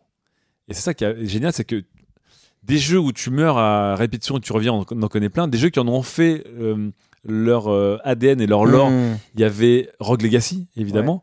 Mais dans Hades, ça a hurlé de rire parce que dans Hades, t'es le fils de Hades qui fait une crise d'ado, qui, a- qui passe son temps à, se disputer avec son père. Son père ton, ton père te traite de bon à rien et toi, t'es là, tu vois, super, avec des blagues edgy. Et à chaque fois, tu essaies de fuguer de chez ton père. Et à chaque fois que tu fugues mais que tu meurs, tu te retrouves dans la maison d'Hadès puisque tu sors du, du, du, sti- du Styx euh, de et tu, tu rejoins tous les gens qui viennent de mourir et euh, t'attends à l'accueil ton père qui à chaque fois se fout de ta gueule en te traitant d'incapable en disant en plus tu fous le bordel dans mon royaume t'as cassé des trucs t'as tué, t'as tué des monstres t'as tué des gardes etc etc et donc ce qui est très drôle c'est que tout le jeu est basé sur ça et tous les persos que tu rencontres donc c'est les développeurs c'est Supergiant. Donc c'est les gars qui ont fait Bastion, Transistor et tout. Donc ce sont des spécialistes de la narration euh, incluse en temps réel dans le jeu. Donc dans Bastion, il y avait une voix off qui commentait tes actions. Ouais, ouais. Et là en fait, ce qui est trop bien, c'est que non seulement euh, les dialogues changent, mais en plus la- les répétitions de, de tes morts et ta tentative de t'échapper du royaume d'Hadès et le fait que les dieux de l'Olympe t'aident rentre dans un et le fait que ce soit en boucle de plus en plus ça rentre dans les dialogues des persos. Et en fait les persos se rendent compte qu'à force de se répéter Hades te dit mais attends mais c'est moi ou j'ai croisé Zeus qui t'a aidé? Tu vois au bout de trois fois ou euh, t'as- pris des, des upgrades. Euh, et tu et en fait t'as une vraie histoire qui est vraiment plutôt chouette où à force de, de rencontrer des persos une fois deux fois trois fois etc ils vont révéler des bouts d'histoire et les rapports entre les persos vont changer et en fait, tu peux aussi devenir de plus en plus pote avec des persos avec une mécanique un peu limitée, mais un peu comme un social sims, etc. Et ces persos vont donner des upgrades, mais en plus débloquer de plus en plus l'histoire. Et en fait, à la fin, tu fais le jeu pour essayer de faire ton run le plus rentable possible, mais aussi pour comprendre l'histoire. Et en plus, l'ADA du jeu est incroyable, c'est-à-dire que les dieux, ils ont un swag. Les dieux et les persos des, des- les dieux de l'Olympe comme les dieux des enfers et les persos, ils ont un swag vraiment génial. Extrêmement sexy. mais- Ah ouais. C'est limite dating sim. hein. Ils sont tous ultra sex appeal, euh, hommes comme femmes. Et euh, les dialogues sont géniaux. Le voice acting est génial. Et l'histoire est vraiment drôle. Donc, à la fin, tu dis, mais attends, je suis en train de faire un roguelike à répétition pour avancer dans le scénario. C'est peut-être la première fois que ça m'arrive quand même d'en savoir plus. Et effectivement, donc, euh, Aubin qui a testé le jeu sur le jeuxvideo.com, il avait dit, mais là, j'en suis à mon 34e run. J'ai jamais croisé une seule fois le même dialogue. Et à chaque fois, les mecs, vraiment, et ils, ils jouent sur le fait que tu- ça fait peut-être huit fois que tu les vois à un moment, tu vois. Ils jouent sur le fait que chacune de tes morts, ils vont te vanner sur une mort différente, ou ils vont te commenter sur, en disant Attends, mais là, Déméter, donc qui est la déesse de la glace, t'a donné cet upgrade? Attends, mais moi, je vais te donner un truc au moins aussi bien, tu vois. Mhm. Et donc, en fait, ça joue et ça, ça donne au jeu un cachet et une ambiance de malade, vraiment. Et t'as envie, du coup, là, j'ai fait, euh, je, je vous spoil pas le scénario, mais j'ai fini le jeu une fois, et donc évidemment, comme dans tout vrai roguelike, le vrai jeu commence. Mais j'ai envie d'aller très loin dans le jeu. Alors vraiment, il est dans une profondeur. Le nombre de trucs à débloquer est vraiment vertigineux, mais, mais assez jouissif. Euh, parce qu'évidemment, tes armes, tu, tu vas changer leur maniement au fur et à mesure, etc., etc. Mais surtout pour comprendre le fin mot de l'histoire. Et je crois que c'est une première euh, pour moi dans ce genre de jeu. Tu me l'as vendu, moi. Ouais, Mm. Franchement, Mm. euh, je vais. aussi. Ouais, non, mais je vous recommande aussi. hein, C'est excellent. Et la musique est excellente. Ouais, la Vous y musique. jouez sur quoi sans... Euh, Alors, le- Switch. Alors, c'est garanti sur Switch parce que c'est le genre de jeu que tu fais. avec- Les boucles font entre euh, 15 et 45 minutes. Donc, c'est hyper bien pour la Switch à caler. Mais je l'ai acheté avec les soldes, de, hum, les soldes Epic. Epic. Donc, Ouais, du coup, je l'ai payé sur 6 PC, euros, hein. 6 euros sur l'Epic Game Store. Mais j'avoue que je rêve d'avoir le crossplay pour. euh, Si le crossplay arrive, je l'achète sur Switch. Et après, et surtout, enfin, les combats sont assez jouissifs. J'ai un côté pervers avec ce genre de jeu, c'est que je sais qu'il va arriver sur le Game Pass et du coup je le toucherai pas et je mettrai pas d'argent dedans tant qu'il sera pas dedans. Voilà, voilà. Encore horrible. une fois, donc en fait, Non. Hades, ils vendront pas, donc ils fermeront, suis- ils fermeront Super Giant et voilà. ils Exactement. suis Mais, et en tout cas, et, aussi le, le- le- le jeu vraiment se transforme parce que les armes que tu avais, au bout d'un moment, n'ont plus rien à voir. Donc vraiment, ta manière de manier, de manier les armes n'a plus rien à voir à partir d'un certain euh, niveau d'upgrade ou de difficulté. Hmm. Elle, elle se manie littéralement différemment et ta manière, ta stratégie de combat qui est importante parce que le jeu, évidemment, c'est un roguelike qui est, qui- tu peux te faire, tu peux te faire doomer euh, très très vite comme, comme d'habitude. Euh, c'est génial parce qu'une arme, t'en as six différentes et une arme, tu peux la redécouvrir trois, quatre fois en fait. dans les runs et dans la méta du, du jeu. Donc vraiment, le jeu, je pense que t'en as pour des centaines d'heures euh, garanties. D'accord. Fibre une Rocco. Ouais, juste un mot sur Hades, c'est qu'effectivement les personnages sont tellement sexy que j'ai vu des streamers qui en live étaient un peu troublés, tu vois. Il va y avoir, Ah des, ouais. il va y avoir des rôles 34 dans tous les sens. hein. C'est vous euh, euh, du, cosplay, du rôle 34. En plus, vraiment, sans vous spoiler, le, le- le premier boss, c'est trois sœurs et qui sont des employés d'Hades et qui sont là en mode non, je peux pas te laisser passer, tu vois. Et il y a un moment avec la, la première des sœurs, ça commence à tourner en flirt en fait. Mais en mode, ils, t'arrêtent pas, ils arrêtaient pas de vous entretuer en fait, mais ça crée une attraction entre les deux. Je trouve ça, je trouve ça absolument génial. quoi. C'est hyper bien écrit. Voilà, bon. En tout cas, voilà, il y a les, les- les- j'ai vu des réactions en direct de, de gens qui disaient Ouh, c'est c'est chaud quoi. Mais bon, ouais. Euh, oui, une reco à 5 euros sur euh, Good Old Game. Euh, C'était vendredi dernier, donc sachant qu'on est jeudi, euh, je Yes. sais pas. Vendredi, euh, dernier vendredi de septembre, c'était les 30 ans de Monkey Island, The Secret of Mm. Monkey Island, donc un jeu fondateur euh, de la jeu d'aventure. Et euh, donc c'est une version remastered où quand on appuie sur F10 à tout moment, même pendant une cutscene, n'importe quoi, on switch entre la version originale et la version remastered. Si vous êtes vraiment des puristes, c'est pas tout à fait la version originale, c'est une version originale retapée. Et donc on peut voir effectivement comment on peut faire, enfin c'est quoi les, les- les changements en 30 ans, et est-ce que c'est mieux, est-ce que c'est moins bien? En fait, TLDR c'est moins bien parce que j'ai des yeux de boomer, Et pour les jeunes, c'est vachement mieux. Mais euh, et donc euh, c'est intéressant de jouer simultanément à ces deux jeux-là, en- enfin à ces jeux-là en même temps. Et en plus, c'est un jeu euh, sur lequel on a encore beaucoup à apprendre. Donc voilà, je vous conseille de le faire. Très bien, Monkey Island euh, sur GOG. Daz Moi, j'ai un jeu qui est euh, un complément d'un autre, en fait, ça s'appelle On Air, On Air Company. Et euh, c'est un gestionnaire de compagnie aérienne Oh qui se joue. Non, mais attendez, attendez. Non, mais c'est super cool. Mais je suis désolé, mais c'est super cool. Je, do- je dors dessus en ce moment. Donc c'est un, un programme standalone pour Windows qui vous propose de vous connecter à un serveur persistant. Donc un- c'est un monde, un monde qui bouge pas. Vous avez votre compagnie avec tous les frais inhérents, etc. Et en fait, elle se plug automatiquement à Flight Simulator, ce qui fait que vous gamifiez Flight Simulator en disant j'ai euh, des palettes ou un passager à prendre de tel endroit et à ramener euh, à l'Alpe d'Huez, par exemple. C'est ce que moi j'avais fait la dernière fois. Et euh, le jeu communique la position en temps réel. En fait, les deux, les deux programmes communiquent tout le temps. Donc, si le jeu s'arrête dans Flight Simulator, vous pouvez le reprendre. Si, par exemple, c'est un vol de 6 heures, vous coupez Flight Simulator, vous, vous allez dormir, vous revenez le lendemain, vous relancez le jeu, vous appuyez sur un bouton et vous remet là où vous êtes arrêté. Et, euh, et vous êtes euh, Mhm. et vous êtes constamment en fait euh, noté sur votre qualité de pilotage. Donc quand vous prenez des, des angles trop serrés, vous avez des notes qui descendent. Ça gère l'usure du moteur, ça gère les prêts à rembourser à la compagnie, ça gère le prix du carburant, le salaire des pilotes.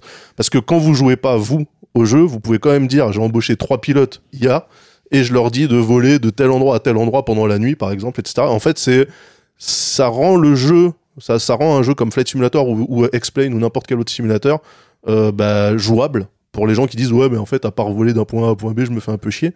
En fait ça rajoute des missions ça rajoute euh, toute une toute une composante de gestion dans ce jeu là et c'est ultra bien foutu. C'est vraiment très très très bien fait et on se rend compte qu'en fait le simulateur de vol est complètement ouvert au niveau des connexions qui permet de d'avoir. Ce qui fait que dans le simulateur dans Flight Simulator vous avez des messages de votre jeu qui vous dit là t'as bien décollé attention je commence à loguer ton vol etc enfin c'est très très très bien foutu très très bien intégré. Et ça coûte euh, c'est 35 euros euh, annuel. C'est un abonnement euh, c'est un abonnement annuel en fait. Comment? Bah 35 euros ça va c'est rien franchement euh, c'est moins cher qu'un jeu. Et ça honnêtement c'est moins cher qu'un jeu. Quel jeu Pas Hades en tout Je cas. n'ai Bah, dépensé aucun centime. pour 35 Flight euros annuels. c'est 35 euros annuel moi personnellement je trouve Moi, que quand j'ai acheté un pour un jeu pour un 1200, jeu euh, pour un jeu auquel tu joues enfin tu vois moi Flight Simulator sans déconner je dois en être à 100 150 heures de jeu depuis euh, depuis la sortie Exactement le même raisonnement que ceux qui jouent à euh, des free-to-play. Ouais, franchement, j'ai- j'ai joué 20 heures. Ah, mais ça c'est vrai, après, 60 mec, euros il a de genre, limite ouais, dedans. Genshin Impact, En fait, Non, mais attendez, non, non, non, en fait, non, t'es non, la mais attends. baleine de Flight mais Simulator. pas du tout Mais quand c'est tu- non alors déjà je Mais rappelle je rappelle le truc le jeu c'est on air hein, donc c'est c'est C'est pas, pas du Flight tout Simulator. C'est pas du tout Microsoft, Ouais. déjà premièrement. Deuxièmement, en fait, moi ça me dérange pas de payer euh, un FIFA ou un NBA 2K euh, 60 balles. En fait, si j'y joue, il y a pas de problème. Donc là, c'est un jeu, ça vous coûte 35 euros à l'année, c'est pas la mort. Vous avez évidemment deux semaines gratos pour vous faire une idée. Et surtout, en fait, pour tous les gens qui savent pas par quel bout aborder Flight Simulator en disant ouais, mais moi je suis pas simulateur de vol. En fait, qu'est-ce que je vais faire? J'ai le monde comme terrain de jeu, mais finalement, Ça donne que des je- buts. Bah, ça te ouais ça te gamifie le truc en fait. Et c'est vraiment ça va très très très très loin au niveau de la gamification. Il y a plusieurs niveaux. Si vous jouez vraiment en mode ultra hardcore machin avec euh, tous les frais qui sortent de la compagnie les frais de location sur le tarmac et tout enfin c'est franchement On Air Company jetez un coup d'œil si vous avez Flight Sim ou si vous savez pas comment vous occuper avec Flight Sim ça va, ça va vous allez kiffer. En vrai, je suis pas choqué. Je paye 10 euros par an juste pour stocker des Pokémon. Donc, voilà voilà voilà Qui est la baleine? Sincèrement, oh, pff, moi je suis perdu. Complètement Surtout qu'il y a le perdu. pigeon. Moi, moi j'ai pas spécialement de roco, juste euh, pour dire que c'est une une vraie année de merde pour les jeux de combat. Euh, et que du coup, je suis de plus en plus en train de conseiller les gens de, de, de jouer aux anciens jeux. Comme il n'y a pas de nouveaux jeux très intéressants ou comme il n'y a que des mises à jour de jeux qui existaient encore, bah, la meilleure chose que vous avez à faire aujourd'hui, c'est de retourner dans votre niche c'est de télécharger. Les gens du versus fighting. Non, c'est de télécharger le nouveau Fightcade qui ont sorti une nouvelle version. S'appelle Fightcade 2. Voilà. Et euh, c'est ni plus ni moins qu'une plateforme qui gère euh, des émulateurs avec plus de 7000 jeux et les online qui vont avec. Et qui vous permettent de jouer en ligne à tout un tas de jeux euh, eh bien euh, d'ancienne génération, de jeux d'arcade d'ancienne génération. Et ça marche super bien parce qu'ils ont euh, sur la plupart des jeux codé des rollback netcode qui sont ultra, ultra, ultra bon. Et ça permet de redécouvrir plein de jeux auxquels on n'avait peut-être pas des amis euh, pour, euh, pour jouer à l'époque et de et d'y jouer ensemble. C'est super bien, Fight Kid 2. Il y a des lobbies, il y a des leaders dans tous les lobbies, il y a la possibilité de regarder n'importe quelle partie qui euh, est en cours, un peu comme dans ton. Dans la foulée, tu peux nous conseiller un, un jeu pour les gens qui n'ont jamais joué? Un jeu pour les gens que vous a- qui ont jamais joué à des jeux de combat? Ouais. Breakers Revenge. Breakers Revenge. Ouais. Ah, C'était sur Neo Geo. Neo. Geo, Neo ouais. Breakers Revenge. Ultra facile à prendre en main, ultra jouissif, euh, très très facile à comprendre. Breakers Revenge, c'est vraiment un très bon jeu si tu veux, si tu veux juste t'amuser comme ça jouer au jeu de combat. Sinon, bah, tu, tu lances Street Fighter 2 et tu seras bien aussi. Voilà, petit troco Fight 4 2 si jamais vous voulez vous y intéresser. On va passer à la dernière chronique et c'est toi, Chloé, qui va nous parler bah, des consoles de nouvelle génération et d'un gros dilemme.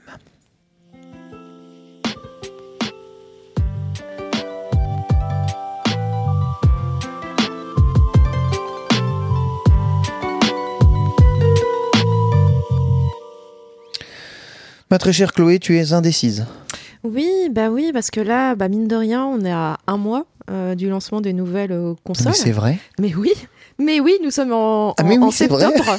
Nous peut-être sommes en peut-être septembre. qu'elles et seront sorties ouais. quand ce podcast sortira d'ailleurs. peut-être. mais pour ça, je me dis peut-être oui, que ça sortira pour, euh, pour la sortie des consoles. Mais donc, bref, c'est dans un mois. Et, euh, et j'ai pas mal de gens autour de moi qui me demandent genre ouais mais du coup toi tu vas prendre quoi comme console et tout? Tu penses euh, voilà. Ça va être quoi ton choix? Et je suis bien embêtée car pour la première fois de ma vie je ne sais pas. Je ne sais pas quoi choisir. Parce que revenons un peu en arrière. Vous hop là flashback. Euh, ma première console, c'était la Master System, mais je ne l'ai pas choisie, car c'était ma grande sœur qui l'avait achetée. Ensuite, j'étais enfant, j'étais en primaire, donc évidemment, la Super Nintendo s'imposait, euh, parce que bah, la Mega Drive était quand même plus perçue comme une console un peu edgy de collégiens euh, et de lycéens. Et de... Oh, j'ai acheté la Mega Drive. J'avais les deux. J'avais les deux. T'es peut-être plus vieux? Oui, il y a peut-être ça aussi. Ah, mais j'ai pas dit le contraire. Donc moi, bah, moi euh, bah, les jeux de la Super Nintendo correspondaient plus à mon âge, donc c'était une Super Nintendo. Génération suivante, bon bah je crois qu'il n'y avait pas vraiment match hein, entre euh, la Saturn et la PlayStation. Ah, il y a pas de Sauf, match, sauf non. chez les, les lycéens edgy à l'époque. C'est ça. donc euh, bah ça a été la PlayStation, euh, voilà, ça c'était. Bah disons que je me souviens. Alors je me suis- pour être honnête, quand les deux sont sortis, je me sou- je me vois très bien à la Fnac de Dijon avec mon père. En train de regarder, il y avait les bords de démonstration, genre c'était côte à côte. T'avais la Saturn, t'avais la PlayStation. On regardait les deux, on était genre, putain, laquelle prendre? Oh, Putain, On moi, sait je- pas. j'ai même pas de souvenir de la Saturn en magasin pour te dire tellement pour Ah, mais moi, c'était elle vraiment genre que ça venait de sortir. oublié quoi. Et euh, bon après. les deux, euh, j'ai acheté la Saturn. Et un mec il a acheté la Jaguar. Sois heureux, sois heureux. Et donc, bah, pas- bah, un peu comme les casques VR, le marché a parlé. Et bah, bah, du coup, PlayStation. Euh, génération suivante, bah alors là, n'en parlons même pas, hein, PlayStation 2, voilà. Euh, L'évidence même, si tu avais été un, un, un, un kid PlayStation, eh bah, tu, comment, tu continues à être un kid PlayStation 2. Euh, tu regardais même pas ce qu'il y avait, euh, ce qu'il y avait autour. Il n'y avait pas de versus hein, sur cette gêne. hein. Bah non, c'était. Bah, Bah, le versus était fini avant Ah, même que la PS2 sorte. Ouais. Donc, euh, Bah oui. non, mais t'avais quand même la GameCube et la Dreamcast. la GameCube, la Dreamcast et la Xbox, tu vois, mais bon. Non, mais Ouais, la, la mais- Dreamcast elle est morte, euh, elle Ouais, était morte était- avant la sortie de la elle, PS2. était, elle était morte. Après, la GameCube. Comment Le dire J'ai adoré cette console. Alors oui, je, je reconnais que ça peut être une excellente console, mais bah, c'est comme d'habitude. Avec Nintendo, moi je les mets un Je peu à acheté en part. complément. C'est ouais, que c'est Mhm. complémentaire, c'est autre chose. Ils sont sur ils sont sur un autre créneau. Ah, À cette époque-là, ils se bataillaient. Ils avaient une console Ouais. qui techniquement tenait, Ouais, euh, à cette tenait le époque-là, pavé. hein, ils voulaient des exclus et tout avec les Resident Evil, j'avoue. Mais, ouais. mais ouais, t'as raison. Alors euh, même si j'ai été une PlayStation PlayStation 2 kid, je n'ai pas été une PlayStation 3 kid, Ah, euh, voire même euh, à l'époque où là j'étais commencé à être un peu plus grande. Non, alors moi je m'étais tournée vers la Xbox 360. Euh, pour plein de raisons. Euh, la première étant financière, euh, bah, elle était quand même beaucoup moins chère que la PS3. 650 euros, hein, on rappelle. Voilà, euh, beaucoup moins cher. Euh, la Xbox 360 à l'époque avait des jeux indés. C'était vraiment bah, la grande folie dont tu parlais tout à l'heure, euh, Fibre. Euh, voilà, le Xbox Arcade, le XBLA, c'était absolument la folie. Euh, donc ça, ça me plaisait beaucoup. Et euh, les jeux qui étaient euh, qui sortaient sur les deux plateformes, généralement, étaient quand même meilleurs sur Xbox 360, que- Quasiment tous. quasiment tous. Je pense par exemple à Skyrim, euh, dont la version, version PlayStation 3 était juste euh, catastrophique. C'était vraiment une super console, une super plateforme, la 360. 360 était une excellente console. Elle est sortie avant en plus. La PS3 était Ouais. beaucoup plus puissante pourtant. Oui, à Mm. part qu'elle était techniquement. Enfin, le Red Ring of Dead, j'en ai eu deux. Oui, il y avait un gros Oui, taux c'est de vrai, retour c'est vrai, euh, c'est vrai, c'est vrai. en C'est termes vrai, de qualité. vrai. ouais. Mais c'était quand même une excellente console. Et je pense que, objectivement, si tu étais objectif, le choix était quand même assez net. Et notamment, bah, si tu avais aussi des contraintes financières, comme tous les étudiants de France. Euh, voilà, donc tu prenais plutôt la Xbox 360. Et la génération suivante, la génération actuelle, et bah là aussi, je pense que c'était jeu 7 et match euh, avant même que les consoles ne sortent. Euh, bah, PlayStation 4, évidemment, moins cher, mieux pensé. Euh, alors que la Xbox s'embourbait euh, avec Kinect et compagnie. Souvenez-vous, souvenez-vous, souvenez-vous de Kinect. TV, TV, TV, TV, TV, TV, TV, TV. TV. Mais pourtant, euh, on disait avant l'émission que sur PS4, t'avais pas eu de jeu pendant un an, quoi. Ouais, non, mais T'en es- en- es pas plus sur la. One. Hein. T'en avais pas plus sur la Vous One savez pas grand chose non plus sur, Ouais, sur la One. Mais là, euh, enfin, tu dis, elle était pas, pas, elle était mieux pensée. En fait, je pense que la Xbox One était ultra pensée, Oui, trop mais pensé. euh, trop pensée. Euh, le PS4, on, tu vois, nouvelle console. Non, puis même, tu vois, au niveau juste de l'interface. Enfin, je me souviens que la première interface de la Xbox Ah, One 10. est- était juste, Ah, euh, Windows 10. ah, juste imbitable, quoi. Mm. tuiles. Alors Mm. que, alors, pareil, je trouve que l'interface de la PS3 était juste affreuse aussi. Enfin, j'aimais pas du tout Bah, c'est toujours la même interface. là, Non, non, le non, XMB, non, là. non, de- non, non, non. Ça ressemble, mais c'est beaucoup ressemble, plus utile sur beaucoup plus PS4. simple. Ah ouais Beaucoup plus simple. beaucoup plus simple à comprendre. Et donc, bref, jusque-là, bon, les choix pour moi ont toujours été assez nets, assez clairs. Là, euh, les deux consoles, à mes yeux, ont autant d'atouts, l'une que l'autre. Euh, la PlayStation 5, bah, c'est le catalogue des exclusivités qui euh, joue quand même énormément. Euh, bah, déjà, bah, tout ce que produisent les studios Sony. Bon, J'aime beaucoup ce qu'ils ont fait sur PlayStation 4. A priori, bah, ce qui se présente sur PlayStation 5, ça m'intéresse aussi. Euh, par exemple, Le prochain Skyrim sera, sera pas oui, Studio Sony. ah, hein. j'ai, j'ai par- oui, j'ai parlé des studios Sony, des, des, des, des- des PlayStation Studios. Euh, par exemple, bah, le prochain Horizon Zero Dawn, euh, j'ai envie d'y jouer. Euh, Tu pourrais jouer sur C'est PS4. un studio Sony, ça, Horizon Zero oui, Dawn c'est Guerilla.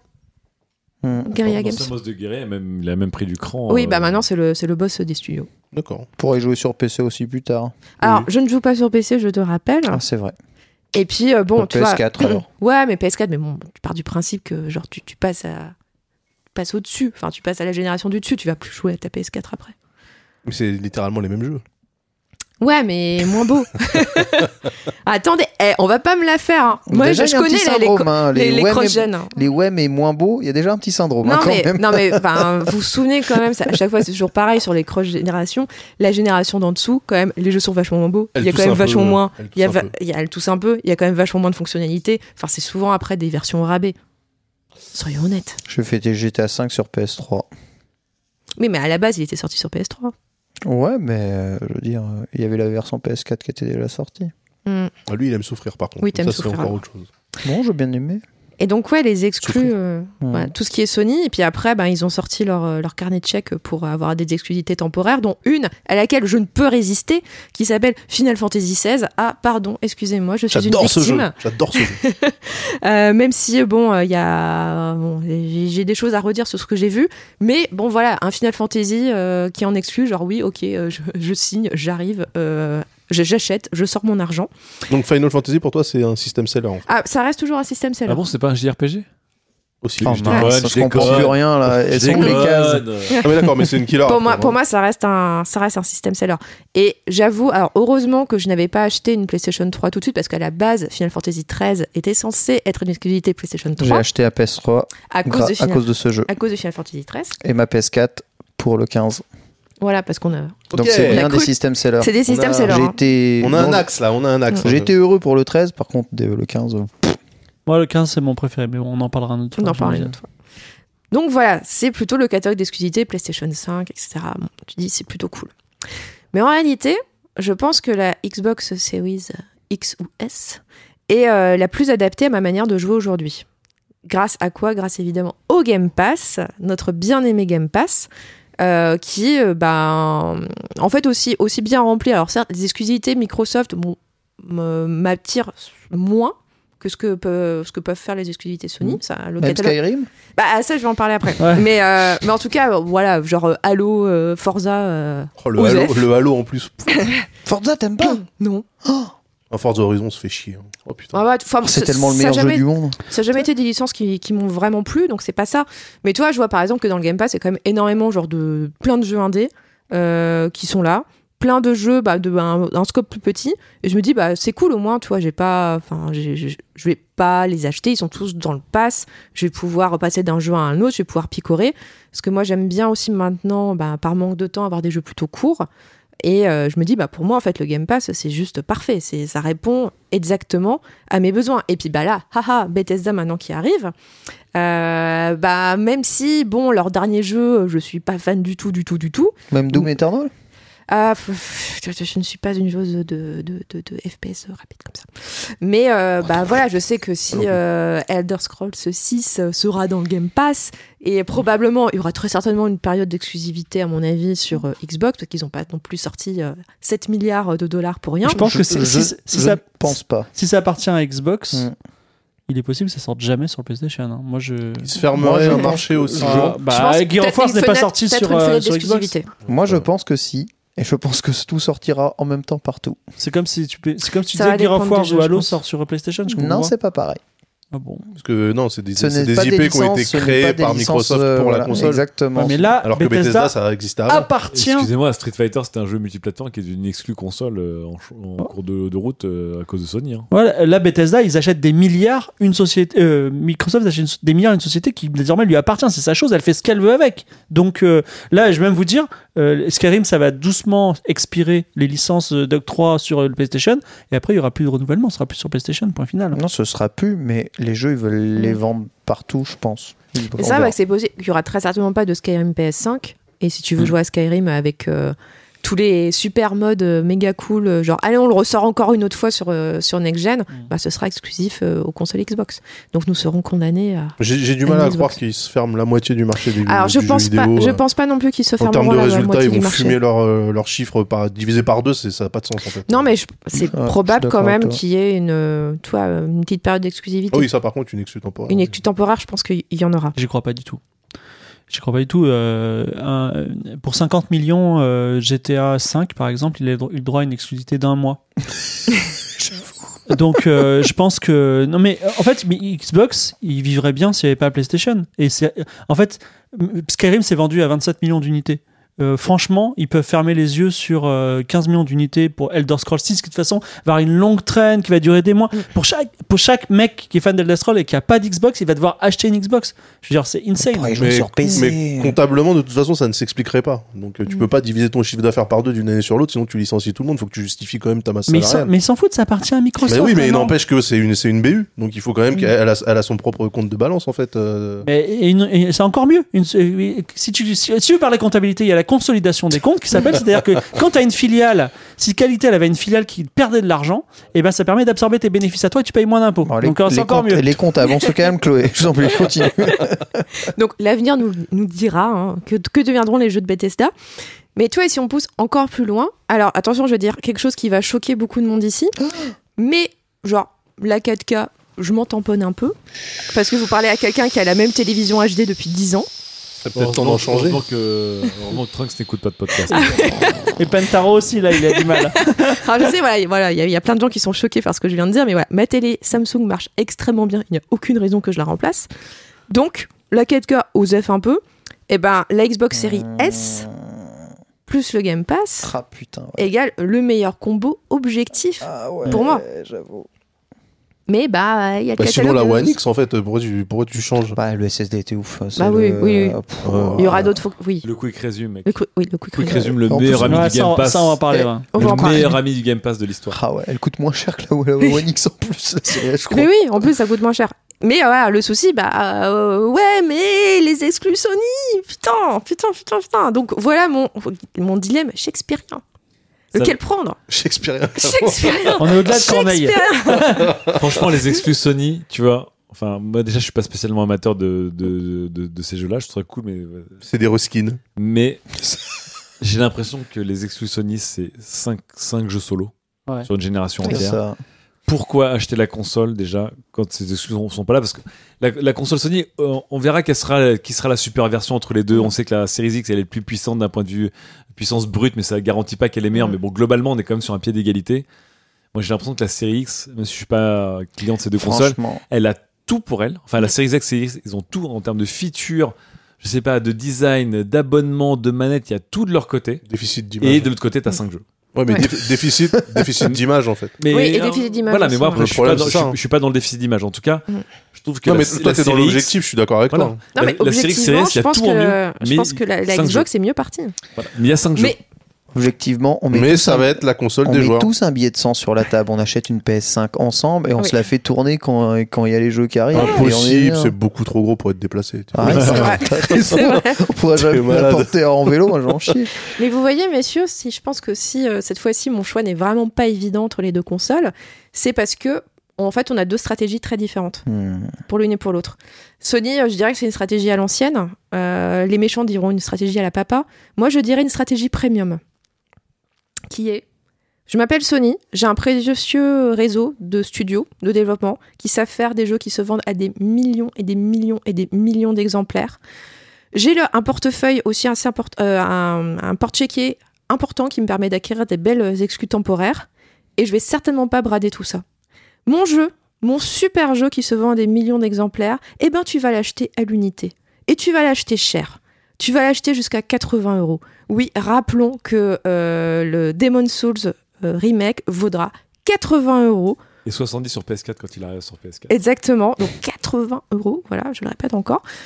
On est vraiment dans le premium. C'est l'expérience premium. Et j'ai envie de dire, la PlayStation 5, ou juste la PlayStation actuellement, c'est plutôt un modèle salle de cinéma. Mes films sont précieux. Ils coûtent cher à faire. Tu vas payer ton billet d'entrée 12 balles, s'il te plaît. Parce que je vais pas brader en mon film en le mettant sur Netflix directement. Tu vas attendre quand même quelques mois avant, tu vois, quand même, euh, respect pour mon travail. Microsoft, euh, là, ils tentent quelque chose euh, d'agressif et d'innovant. Les start-upers diront disruptif. L'idée, c'est de casser l'idée justement qu'un jeu doit être vendu à l'unité Day One. Même si ils le seront.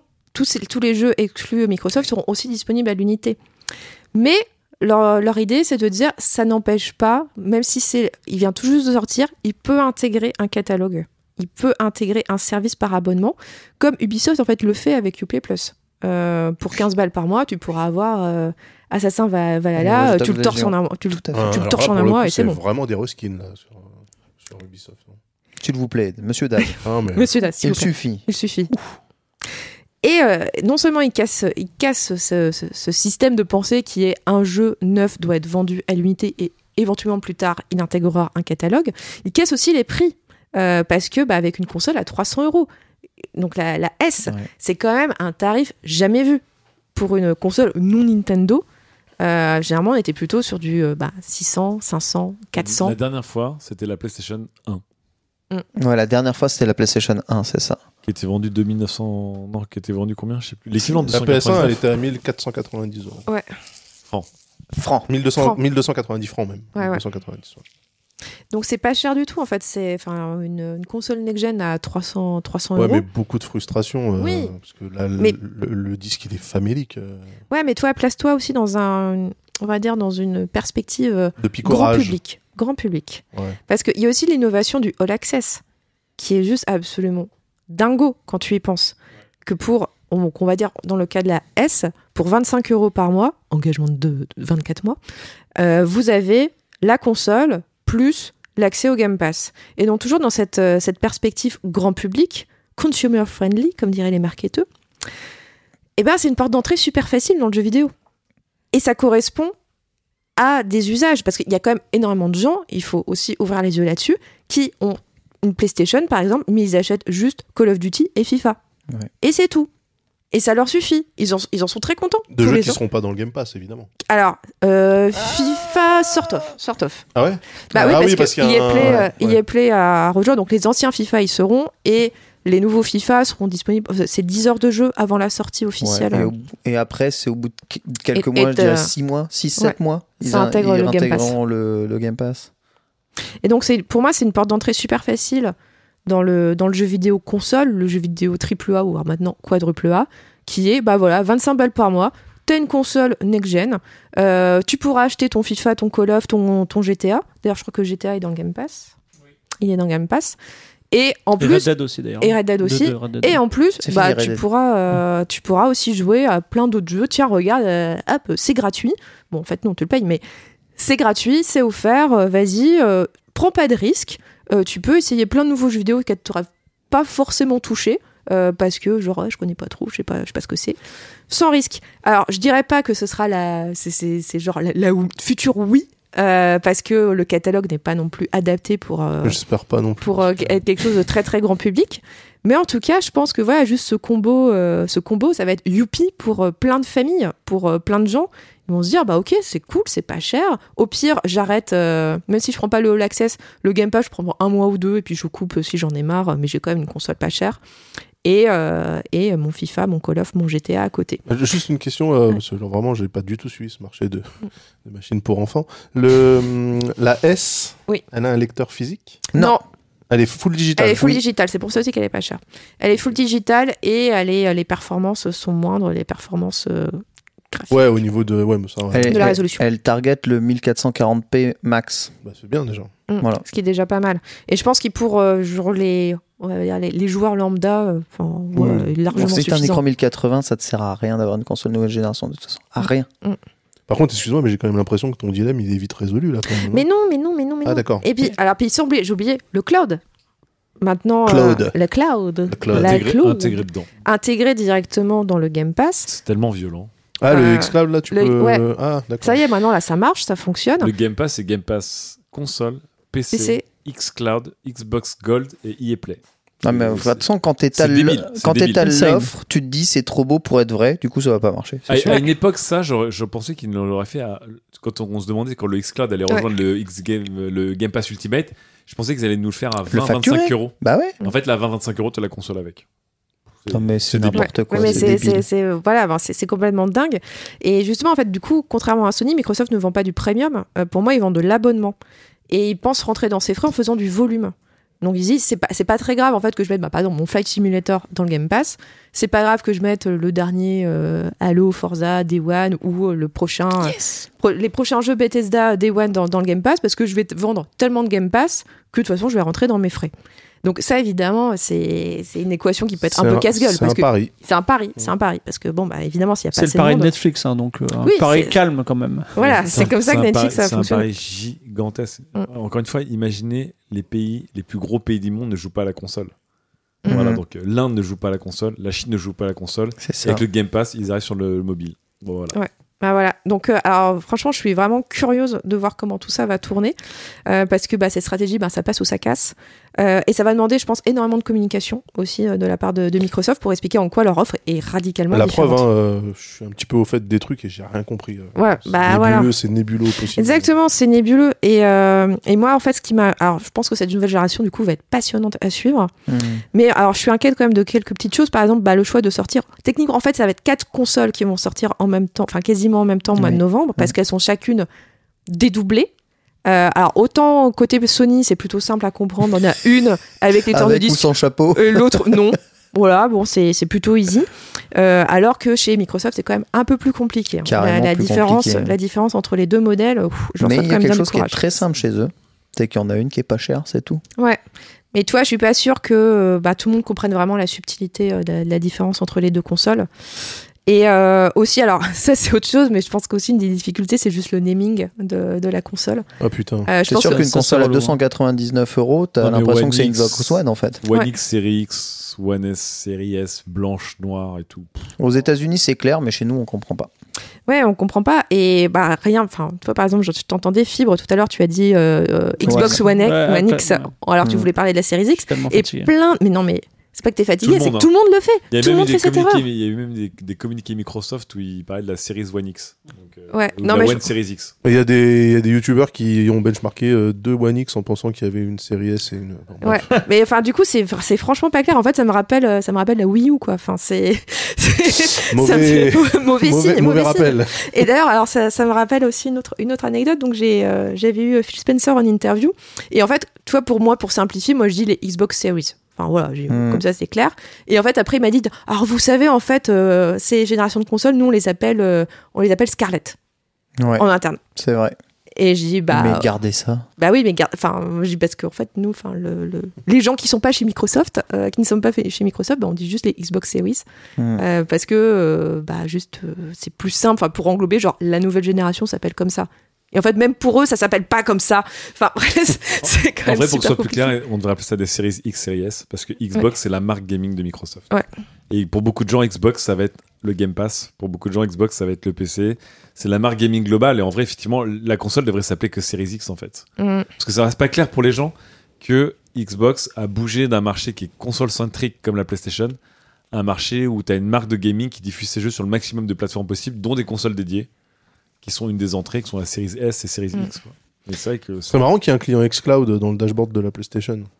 Bah, encore une Ouais. fois, il y a une énorme rumeur de, ça. de xCloud sur la Switch. hein. Ils ont voulu, ils ont, ils- je suis sûr qu'ils ont déjà discuté avec ça. Et Sony a dit qu'ils en voulaient pas. Ouais. Eh, Non. Ouais. Est-ce que- Excuse-moi Chloé, mais Oui. pour moi, tu as oublié deux arguments hyper forts. Je t'écoute. C'est euh, la rétrocompatibilité. Oui. Moi, je suis désolé, mais Mm. je trouve ça. Je trouve, je trouve ça dégueulasse de la part de PlayStation que Pourquoi- fait- de quoi ça fait bah, ça fait 4 5 générations qu'il faut re-racheter les jeux et tes jeux d'avant bah faut sortir les vieilles consoles que tu sors jamais. Alors, Alors, alors, ah non, moi moi perso, tous Non, mes mais là, jeux ils, là, ils ont Xbox taffé, là, ils ont taffé Non mais, PlayStation. bah bien sûr. Enfin, elle est compatible PS4, hein, la PS5. Ah, hein. je, je savais pas. Oui, mais pas Je sais PS3 par non mais moi moi moi j'ai moi j'ai mes jeux Ah depuis la, ça, la- depuis la Bah, Xbox oui, One. mais non. J'ai mes jeux dans le même classeur, tu vois, j'ai un classeur avec tous mes tous mes tous mes disques Ouais, c'est trop cool. et ça. je joue avec tous les jeux, je joue avec à- à Night of the Republic, puis après je joue à un Batman de 360, puis après je joue à un jeu de Xbox One, et franchement, c'est la, c'est les mêmes disques, la même console, ça marche bien, et j'ai même les versions remaster, deux deux doigts doigts de de découvrir le PC. Incroyable, incroyable fibre tigre, euh, Bah ouais, atterrissage vertical. le PC Bienvenue sans sur les bugs, Windows. tu vois. Le, le- PC t'offre pas les versions remasterisées. Tu l'as juste les jeux qui, qui Si, tu peux poster si, les posters. si, parce que quand, euh, quand tu changes ton PC et qu'il est plus Il puissant, remasterisé, Non, beaux. non, t'as la version avec les potards plus au-dessus. Sur Xbox, t'as les versions remasterisées. Ah, avec de nouvelles textures et tout. Ouais, mais C'est-à-dire que t'achètes la version Xbox One, t'as la version Series X, nouvelle texture, nouvelle machin, nouvel truc. Y a pas beaucoup de jeux PC qui font ça. hein. Ju- Juste avant de parler de la deux- de deuxième truc, deuxième, de- deuxième killer euh, feature, à mon avis, qui fait que Xbox euh, vraiment a un avantage euh, déstabilisant, le Game Pass, on- il faut vraiment souligner qu'est-ce que c'est. Le Game Pass, moi je me mets dans mon canapé et franchement, je regarde tous les jours s'il y a des nouveautés Game Pass et genre un jour sur deux quasiment, il y a un nouveau jeu. Et le nouveau jeu, c'est pas euh, c'est pas un petit jeu indé, je connais pas, c'est euh, c'est le dernier Doom quoi, tu vois. Ouais, c'est c'est c'est c'est euh, tu vois tu as parlé de Hot Shot Racing. Ah, The. Tourist, mais c'est des jeux jamais je les aurais jamais j'y aurais Ça, joué. par contre, ils c'est sont des, c'est des tout petits jeux. Je suis désolé. Ouais, mais- d'accord, ils sont mais d'accord, mais la qualité du jeu quoi. Je veux Bien dire sûr, euh, moi je l'ai acheté Hot Shot Racing, je joue pas en Game Pass. Mais Bah, trop cool, hein. Ouais, Ouais, bien sûr, bah, c'est Bah- Virtua Racing euh, 2020. donc, Ouais, bah euh, là, moi, je l'ai- moi, je l'ai Yes. je l'ai eu gratos, je l'ai téléchargé, je joué une après-midi, je me suis éclaté. Ah, dans aucun autre contexte, j'aurais joué à ce jeu, mais jamais. Tu vois Après, ce qui serait intéressant de voir, c'est comment est-ce que ce que tu as fait là, ça rapporte de l'oseille à Microsoft parce que effectivement Mais- picorer pour picorer pour nous en tant que joueur c'est bien sur non, un mais plan strictement la euh, question, revenu, T'as question- pas, t'as pas compris qu'on était sur une stratégie où on gagnait pas d'argent, on s'en fout là? La, la- la question, c'est pas, c'est pas, On gagne des numéros de carte de crédit. la question, c'est pas est-ce que la, la Microsoft va couler ou pas. La question, c'est quelle console choisir. Et Ouais, là, là, c'est vraiment un point énorme. Et enfin, euh, là, je me tourne vers l'âme. Euh, il faut qu'on parle du Quick Resume. Je veux dire, euh, personne n'en parle, mais c'est la feature Ah qui oui. va peut-être tout changer. Il va se taire le VRP Microsoft. là, Mais eh ouais, Pantaro. Non mais non mais je, je ne comprends pas les gens qui disent j'hésite. Je veux dire, ok, euh, c'est cool Horizon, euh, c'est un, c'est une bo- c'est un bon jeu. Mais si t'as le choix entre ça et ce que te donne la Xbox, mais putain, Le- mais il y a le pas fait photo. que, euh, le fait que Fibretrix soit vent debout pour la Xbox me fait dire qu'elle va flopper mais monumentalement comme toutes les prédictions de Fibre. Là il y a, il y a un consensus, je m'attendais quand même à avoir euh, tu vois un truc euh, un peu plus équilibré. Là vous êtes tous moi je, moi je me situe vraiment à l'extérieur du truc parce que j'achèterai aucune des consoles mais Je, je suis plus équilibré parce que j'ai toujours été là où les jeux sont. Oui. C'est-à-dire qu'aujourd'hui, quand tu me demandes euh, quel est mon PC de bureau, j'utilise Windows parce que les jeux sont sur Windows. Quand tu me demandes quel est, quand je suis sur mobile, où est-ce que je vais, je vais sur iOS parce que les meilleurs jeux, enfin les meilleurs, les meilleurs apps, globalement, sont sur iOS. Donc je vais là où le software plus, globalement est. Et effectivement, aujourd'hui, quand tu me demandes où sont les jeux, actuellement, ils sont sur PS4. Voilà, c'est que y a, ça a été une catastrophe chez Microsoft. Il y a pas il y a tellement peu de jeux qui donnent envie de, de- d'exclus qui donnent envie d'acheter Microsoft, mais je suis, je suis contre les exclus. Mais à la fin, euh, je veux dire, tous les jeux tournent très bien sur la PS4, même s'ils tournent un peu moins bien que sur la, sur la One X, voilà. Mais ils tournent bien. Euh, tous les jeux multijoueurs sont là, les exclus euh, temporaires sont là, et les exclus Sony sont là. Donc, aujourd'hui, La Series X, comme je, comme on- je disais pendant ta chronique, Chloé, pour moi, elle coche toutes les cases. La machine, c'est-à-dire que le, le Game Pass, c'est évidemment, on n'en parle même pas parce que pour moi, en fait, le, le- le deal, il, il se fait là-dessus. Le Game Pass, c'est génial. Le Quick Resume, c'est génial. La rétrocompatibilité, c'est la plus complète. Les manettes sont rétrocompatibles. Merci mon Dieu, encore une fois, bah, bienvenue dans le monde des PC où tu peux garder tes mêmes manettes euh, sur deux machines. Et accessoires. Alors que sur la PS5, c'est euh, moitié-moitié. Voilà, tu peux pas jouer aux jeux PS5 avec des manettes PS4. Bon, bref. Ah ouais, ah, c'est ça Non, le- tu peux jouer qu'à des jeux PS4 avec la manette PS4 sur la PS5. Pour, la manette P- pour les jeux PS5, il faudra avoir une manette PS5. C'est d'une débilité. Enfin, Oh, bon, bref, c'est mercantile. Donc, ça coche tout.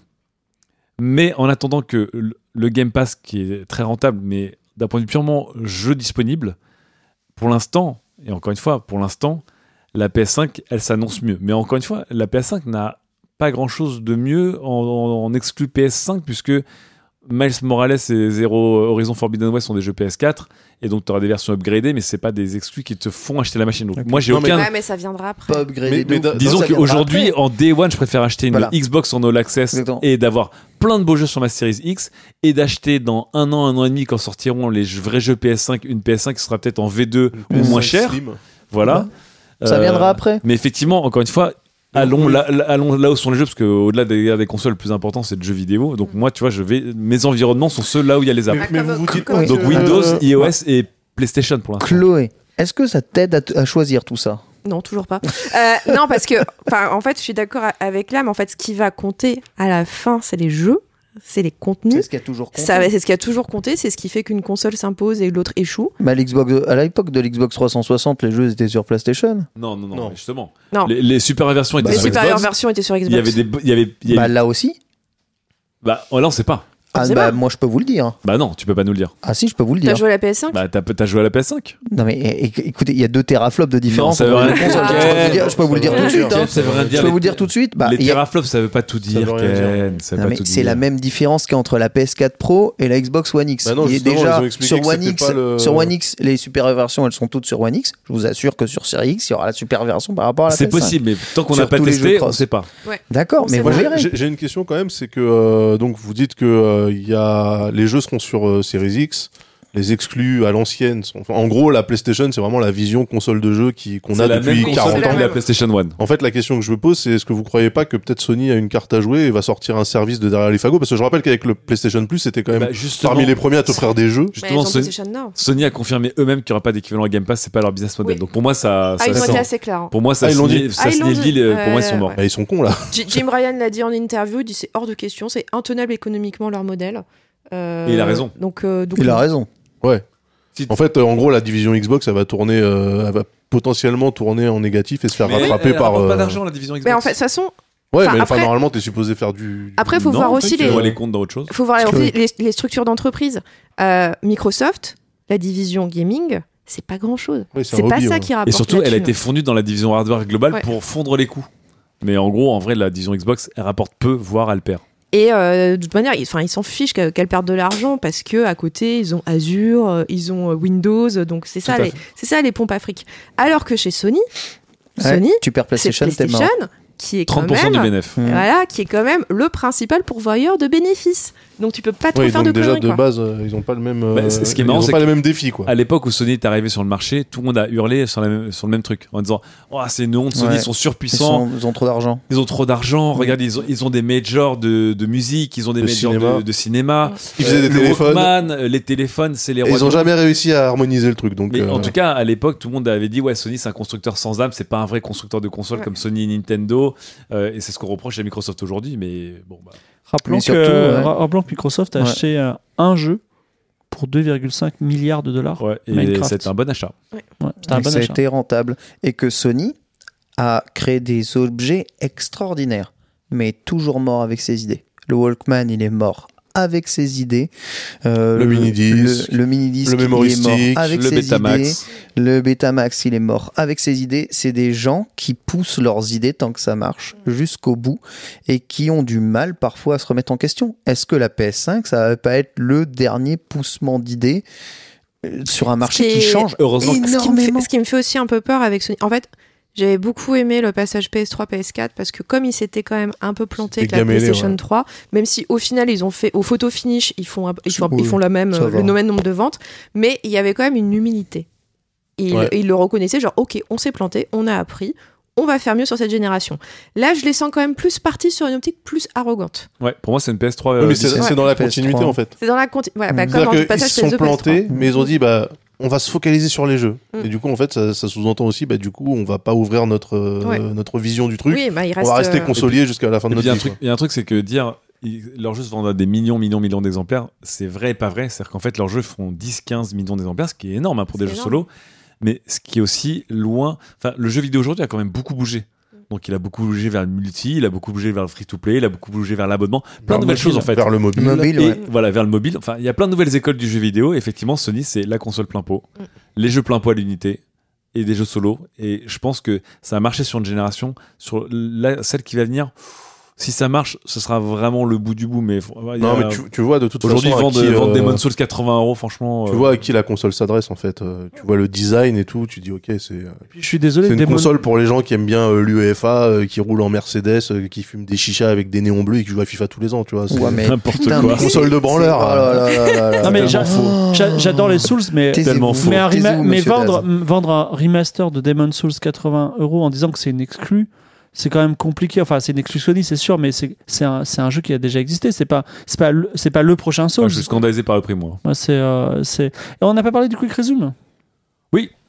Bah, écoute, Je voudrais vas-y. juste rajouter un, un truc avant Ouais. de passer Et au on quick résumé parce que je sens que ça va, vous allez vous enflammer dessus. Euh, c'est que alors certes là, quand on voit dans nos arguments, c'est quand même plutôt Microsoft qui a- semble avoir notre faveur, mais il faut pas aussi C'est oublier. dévendu là, Non, mais- les écoute pas. Surtout, mais il faut pas oublier, n'oublions pas que nous sommes dans un pays très très Sony, Ah un oui, ça, pays très très PlayStation. Ah non, Ça veut dire quoi? Ça veut dire Continent quoi? très très Ça veut dire quoi? Ça veut dire que bon, euh, les. États-Unis sont républicains, donc euh, on est foutu, c'est ça? Non, mais c'est pas ça. Mais c'est à Non, mon mais la avis PlayStation autant. va gagner en France. Elle va gagner en France. En Angleterre Elle aussi. va gagner. Elle va gagner juste parce Ah que c'est la PlayStation. très Xbox. Ouais, Oui, rares Angleterre. euh, Ah ouais? Tout ce qui est anglo-saxon, c'est très Ouais. Xbox. Ah bah c'est chelou parce que pour la, la PS2 elle avait cartonné là-bas vraiment. Non, mais il y avait quelle Les anglo-saxons sont pas- très, Bah non ils avaient la Xbox aussi. Oui, mais elle est sortie après. Mais cette première machine. Mais, euh, mais du coup, je pense qu'en France, ça va, être, ça va être PlayStation à nouveau. Enfin, Ah à ouais, mon ouais, avis, il n'y ouais. aura, pas- il y aura pas match. Quoi. En fait, faudra- en fait, encore une fois, On verra. il faudra voir à terme et je, il faut pas oublier que Microsoft, leurs produits, c'est dur à réaliser les gens, ils l'entendent, mais je pense qu'ils l'écoutent pas vraiment. Le produit le plus important d'Xbox, c'est le Game Pass. Et encore une fois, je pense qu'Xbox est prêt à vendre moins d'Xbox. Ils le savent tant qu'ils écoutent du Game Pass à gogo. D'ailleurs, en parlant, vu qu'on parlait de pub tout à l'heure euh, sur les réseaux sociaux, alors moi, je me fais bombarder euh, de pubs Microsoft pour le Game Pass. Mais toi, c'est Ah ouais? c'est même pas la console, c'est le Game Pass. D'accord. Ouais. Mais de toute façon, je crois qu'ils veulent même abandonner le nom Xbox et euh, parler que de Game Pass. Même dans leur communication, le nom Xbox disparaît. L'air de rien, s'ils ont 10 millions d'abonnés au Game Pass, ben, ils font entre 15. 10 euh, 15. 15. bah, ils ont 15 millions? Bah voilà, bah, ils 15 font. Ils étaient à 10 en avril, Bah et là, ils sont alors, à euh, 15. genre, C'est les, les bras, les bras croisés, ils font 30 millions de, par an de Ah chiffre oui, d'affaires. sûr, sûr. Par mois, par mois de chiffre d'affaires. Je, vous rappelle, je vous euh, rappelle qu'on s'attend à ce qu'on fasse x2 voire 2,5 du nombre de joueurs dans le monde, juste avec le cloud gaming. Et je vous rappelle que le Game Pass, pour nous on parle d'abonnement, mais c'est surtout la meilleure offre cloud gaming du marché déjà. Ouais. Euh, C'est vrai. c'est la meilleure offre cloud gaming. C'est c'est Ouais. aucun aucune offre est à la hauteur. C'est-à-dire que c'est pas Luna, Stadia, Shadow, ou GeForce Now qui vont venir les, les concurrencer. Et le, le gros de l'explosion quantitative de joueurs dans le monde va venir du cloud gaming. Donc pour l'instant, Microsoft est sûrement Ça, ça fonctionne ça actuellement parce On- que on- attends, on- pour l'instant mais c'est. Pour te dire à quel point ça fonctionne, on avait des mecs de chez Xbox qui étaient venus ici euh, à Webedia pour, pour une émission un peu cachée. Et le mec nous montrait un tout petit peu euh, son Xcloud sur, sur son téléphone. Et je lui disais, mais attends, mais t'es dans les locaux là, mais on reçoit pas la 4G. Il fait, ouais, ouais, je suis en deux bars. Et le mec, il jouait à Forza Horizon en deux bars sur son phone Android avec sa manette truc. Et je lui fais, ouais, là, y- on est en deux bars, il y a un peu de latence, mais regarde, c'est parfaitement jouable. Et je regardais le jeu sur son téléphone et j'hallucinais. Je fais, il y avait Forza Horizon sur son putain de phone. Il y a zéro artefact, rien. Il y avait juste un peu de Oui, lag. mais là le deux mec. barres de 4G. Ouais, mais il y avait trois pelés sur les serveurs là, au moment où il t'a montré le truc. Non, en fait, le truc il est pas là. mais non, pas, non, ça il, il est dispo dans le monde. Ça, les, c'est- les serveurs c'est Microsoft, c'est. Ah, c'est dispo là tout de suite. Ah, de c'est septembre. Façon, Ah oui, mais que sur Android, c'est ça le. Que sur Android, ouais. La phase. Que sur Android. Ouais, il était sur un smartphone Android euh, avec un écran énorme, sur un, Sam- un- sûrement un Samsung, un truc comme ça, mais ça marchait et il était en deux barres. Et moi, j'ai un iPhone, je peux pas le tester encore le truc, tu vois. Et quand tout le monde m'en parle, je fais putain, ça a l'air de trop, c'est pour trop ça que je, bien je marcher. pense encore une fois par défaut, J'enrage. la guerre des consoles, au sens les ventes de consoles, je pense que Sony va la regagner. Parce que de toute façon, la guerre des. Microsoft joue le- les services. L'abonnement. Et l'abonnement. Et, et encore une fois, les millions de personnes qui vont s'y mettre en Amérique du Sud, en Asie, etc., n'achèteront jamais la Xbox. Ils iront Mais moi, même sans, même sans aller là-bas, moi, j'achèterai jamais la Xbox. Le jour où ils me sortent sur mon, ma Smart TV Samsung l'application xCloud, euh, Qui va? bah ouais, Ça Bah va ouais. arriver, hein. bah ouais. Bah. Enfin, moi, j'attends que ça, en fait, parce que la le console, le monde. hardware, je m'en fous, quoi. Mais Enfin, même eux attendent euh, que ça, à mon avis. Bah, D'autant qu'ils ont un partenariat Samsung. Alors peut-être pas sur ouais, les mais ils vont te dire sur les mais nouvelles. sur les... euh, Si, si, si, si, sur sur les les. télé- sur sur les les télé- téléphones. aussi. Mais ils vont Oui, dire sur aussi les, sur les sur les nouvelles Smart TV pour te forcer en fait à, à forquer euh, 500 balles de plus pour acheter la nouvelle télé qui en plus est ta console.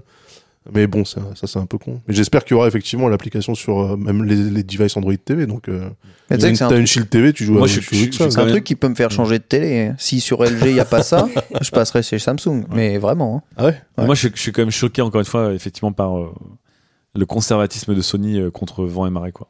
C'est vraiment. J'ai toujours été un peu déçu par les consoles parce qu'à partir des PlayStation, j'ai su que, à part Nintendo, tout le monde allait. C'était du, PC, c'est de la montée incrémentale en puissance. Mais les gameplays de la PlayStation 2, euh, enfin, toutes les licences et les, jeux, fois qu'ils ont inventé les TPS et les, Ouais. les FPS aventure solo, C'est photocopie. hein. et effectivement, la PlayStation porte très bien son c'est 3, 4, 5, c'est les suites de suite. Et la Xbox a suivi, donc moi je suis pas spécialement excité. Il y a que Nintendo en fait qui m'excite parce qu'effectivement le hardware et le game design vont, euh, vont de pair et des fois ça passe, des fois ça casse, etc. Mais les consoles sont, Bah, sont, c'est intéressant. Et euh, là, Sony jusqu'au bout du bout, ils auront joué le même modèle. Et je pense que à court terme, ils vont être couronnés de succès parce que l'aura du nom PlayStation est gigantesque. Mais qu'à moyen terme, ils vont, ils vont se faire devancer et pas que par Microsoft. C'est- mais c'est moment- intéressant de se dire qu'il y a trois voies justement. Il y a la voie du le hardware, on s'en branle et on part dans notre, de notre côté, qui est celui de Nintendo. Xbox et Ah bah non, Microsoft. le, hardware, et- c'est- c'est- c'est- c'est- le hardware est au centre de la conception Non, de non, mais Nintendo. sous-entendu la, la course Ah, à la, puissance. Ah, la course à la ouais. puissance, ils disent on s'en fout, nous Bah, on confonds fait. pas hardware et course à la Ouais, puissance, s'il te plaît. hein. pour. Mais c'est vrai que normalement on, on associe les deux. Ouais, toi, Euh, là. Quoi? Rien. Petit regard accusateur. non, mais c'est intéressant de se dire que euh, parce que Microsoft et, et, et Sony, c'est quand même les deux qui se sont tirés la bourre. Ça fait 15 piges qui se tirent la bourre à coups de teraflop, de, de 20 piges, mégaflop, de, de mégahertz, de gigahertz. Et tout le monde était blasé par ce truc-là. Je trouve ça intéressant que, ce, que, que Microsoft se soit dit si on continue sur cette voie-là, on part dans le mur parce que clairement, on a un déficit d'image. Donc vas-y, on tente autre chose. Je trouve ça très très intéressant et je me dis, Sony, ils peuvent pas rester comme ça. C'est pas possible en fait.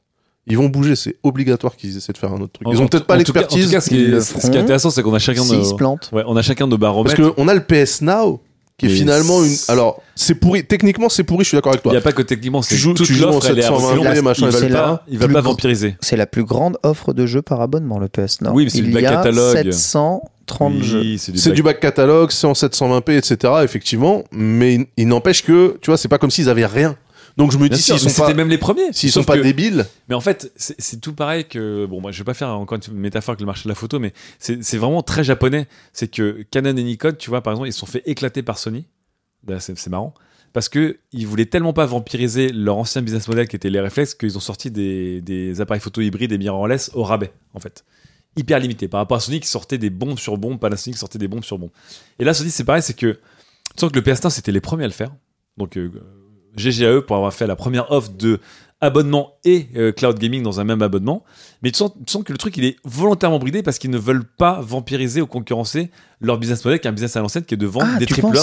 évidemment Non, mais c'est sûr. Mais il y a rien qui les empêche techniquement de faire un truc mieux que ce qu'ils font. C'est Euh, Le PS Now, là, quand tu lances un jeu, moi, littéralement, j'ai l'impression que je, je demande à un technicien d'appuyer sur le bouton power d'une PS3 pour. euh, Non, mais vraiment, Mais tu ça sens, marche. tu sens qu'il y a un mec qui se lève, C'est c'est fou. qui appuie dans le rack, C'est fou un truc de, de japonais, je te jure. J'ai l'impression de voir Canon et Nikon qui veulent pas vampiriser leur poule aux œufs d'or. Et là, Sony, ils mourront avec leur Nintendo qui est de vendre des jeux à l'unité à 70 mais maintenant 80 balles.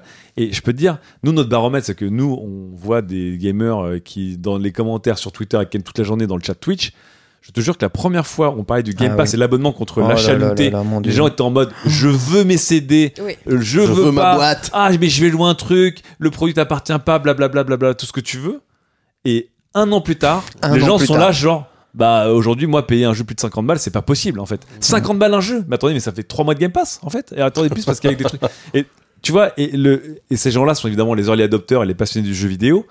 Mais je pense que pour une fois, il y aura pas que les abonnés. Ça va pas être un truc d'early adopters, comme tu disais, Chloé, ça va être un truc de très grand public. Oui. Et le grand public qui va aller en supermarché et tu vas lui dire, t'as le Netflix du jeu vidéo à 25 balles par mois, machine incluse.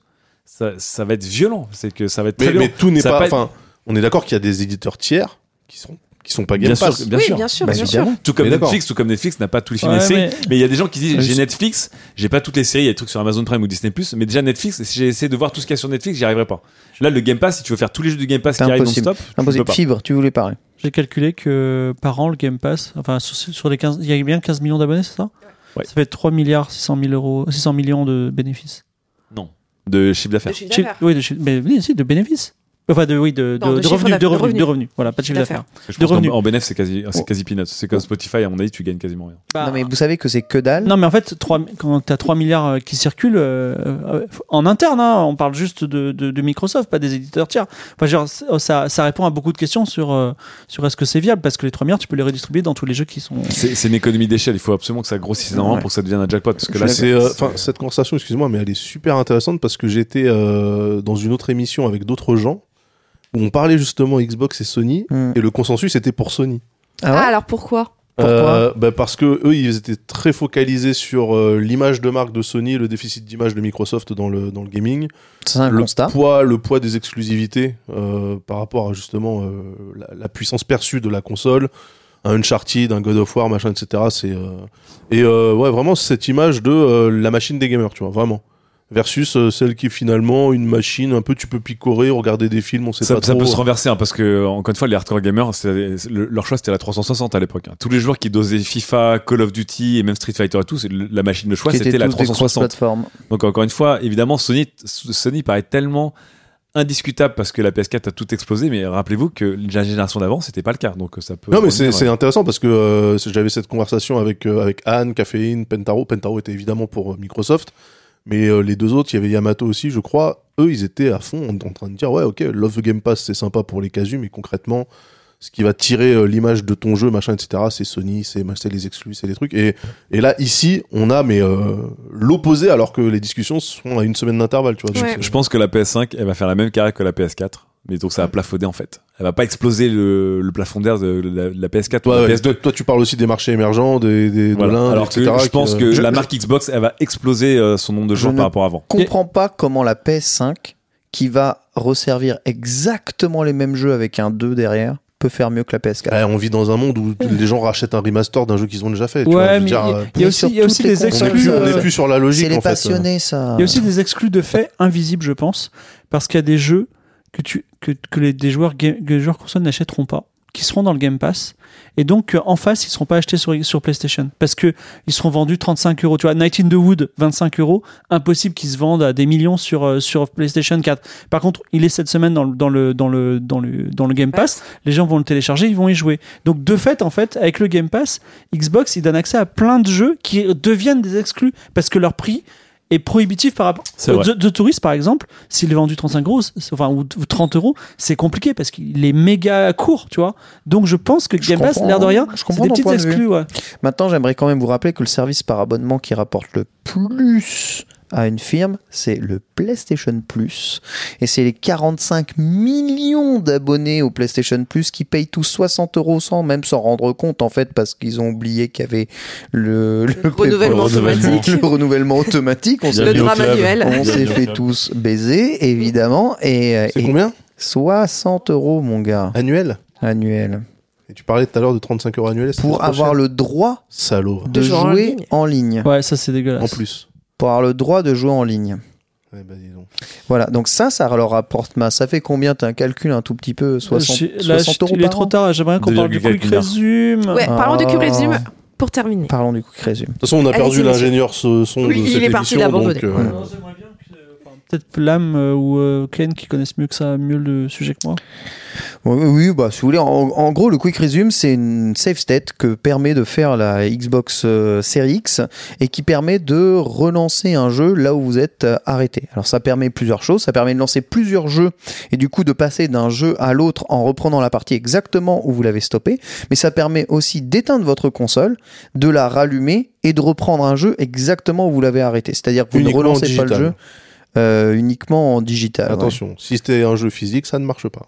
Bah, L'éteindre la euh, console, la sortir du mode veille, l'éteindre vraiment, ne fonctionnera pas sur ton. Il y a le- aucun le- jeu Ça, qui j'ai pas, pas, j'ai pas moi-même vérifié, mais je vois pas. Non, non, mais ils l'ont dit. Hein. D'accord. Ils ont dit le quick resume fonctionne euh, jusqu'à 10 ou 12 jeux, je sais Ouais. plus. Euh, tu peux éteindre la console sur les jeux que tu as en, en digital Ah. sur le disque. En revanche, si tu as un disque physique dans ta console et que tu fais euh, le quick resume, si tu as mis la console en veille, enfin en, Oui. si tu l'as éteinte, Parce tu que seras obligé de relancer oui, le jeu. quand tu l'éteins, c'est considéré que comme si tu avais retiré le jeu. Mm. En fait, tu peux pas retirer un jeu et remettre un jeu. C'est pour ça, oui. En effet, tu, tu as raison. Bref, Mais par contre, j'étais persuadé que Sony proposait la même chose. Puisqu'on nous vend on ne sait pas. le SSD révolutionnaire. Bah, pas qu'on ne sait pas, c'est pas qu'on ne sait pas, c'est que Sony a présenté toutes les features et toute sa console aujourd'hui, et c'est pas une feature de la PS5. Ça arrivera peut-être plus tard, mais aujourd'hui c'est les, pas le cas. les deux consoles vont avoir les temps de chargement euh, instant là, parce que c'est aussi une des promesses de la nouvelle architecture d'a- d'avoir des temps de chargement très réduits. Qui ont rien d'instant, hein, d'ailleurs. hein. Ouais, mais ça reste plus rapide. euh, c'est plus rapide. Enfin ouais, tu. Hmm. Mais il y en a qu'une seule des deux qui propose vraiment d'utiliser le support SSD pour faire euh, de la de la hot save quoi. Enfin, Yes. vraiment, euh, Mais je, je, crois, je connais pas de machine qui, fait, qui, qui a l'équivalent de ça. En fait, je ne connais Même pas sur de PC, machine. oui, oui, oui, Même non. sur PC, ça n'existe pas. C'est pas un altab, hein. C'est pas un altab. Oui, parce que t'as- le jeu se ferme. oui, t- ton jeu se ferme, donc il te prend que de la mémoire dans ton SSD, en fait, pour sauvegarder cette sorte de, de cliché, mais il prend zéro ressource. Donc c'est pas comme si tu avais 10 jeux ouverts sur ton PC. Mais le fait de pouvoir passer, alors c'est, pas très clair encore parce que le, le fait que hum, il y a un certain nombre de jeux possibles selon la mémoire que chaque jeu prend est pas clair. Donc je pense qu'il y a des gens qui vont se retrouver sur des situations, ils disent mais attends, et j'avais sauvegardé J'en ai 10 que jeux, puis là il a été effacé au bout de 5. Ah ouais, mais c'est, sauvegarder fois code. 10 jeux, faut le vouloir. Ça dépend, Non, mais- de la, ça dépend du, de la taille du jeu, enfin comment il est. En fait, c'est pas sauvegarder des jeux, c'est que je pense que beaucoup d'entre de nous, sans nous en rendre compte, on va commencer à laisser des jeux en fait en passant au suivant. On va laisser celui-là dans, dans la file d'attente, tu vois. Ouais, en testant un nouveau jeu ou une démo. Donc c'est concrètement C'est plus le- par oubli en fait que tu vas les laisser gens des jeux dans la file ils, d'attente. ils comprennent, c'est l'équivalent de ce qu'on a sur nos smartphones depuis 10 piges quoi. On a vraiment ce truc-là dans les consoles maintenant. C'est quoi le le fait- smartphone Bah, le fait de pouvoir scroller, tu vois, et euh, récupérer n'importe quelle app que tu as ouverte qui restait en mémoire quand tu défiles. euh, pour les fermer, faut vraiment les swiper haut pour les dégager de ton iPhone, sinon elles restent en mémoire à l'infini. Tu vois. Bah tu vois, tu peux pas faire ça avec des jeux sur euh, les téléphones parce qu'au bout de quelques secondes, en fait, ton jeu il se ah, casse. peut-être et- pas sur les jeux, ouais, mais sur les apps. Je crois ouais. que les jeux ils se ferment, ouais. Ouais, Bah, tes déjà jeux- parce que sinon jeux- ils consomment derrière et la Au batterie de- vite. Là, littéralement, tes jeux, en fait, euh, effectivement, tu peux éteindre ta console et revenir à la frame près en euh, 10, en 13 secondes. On a, fait- on a calculé au max. 13, Et, 13 secondes max. Si, c'est 13 secondes. 6 et 13 secondes, mais bon. et pour les gens qui. Rapidement, quoi. Moi, chez moi, on joue à plusieurs jeux en même temps. Pour les gens où il y a plusieurs joueurs en même temps, c'est génial. Pour les gens qui ont, encore une fois, le Game Pass, donc qui vont tester, picorer des jeux.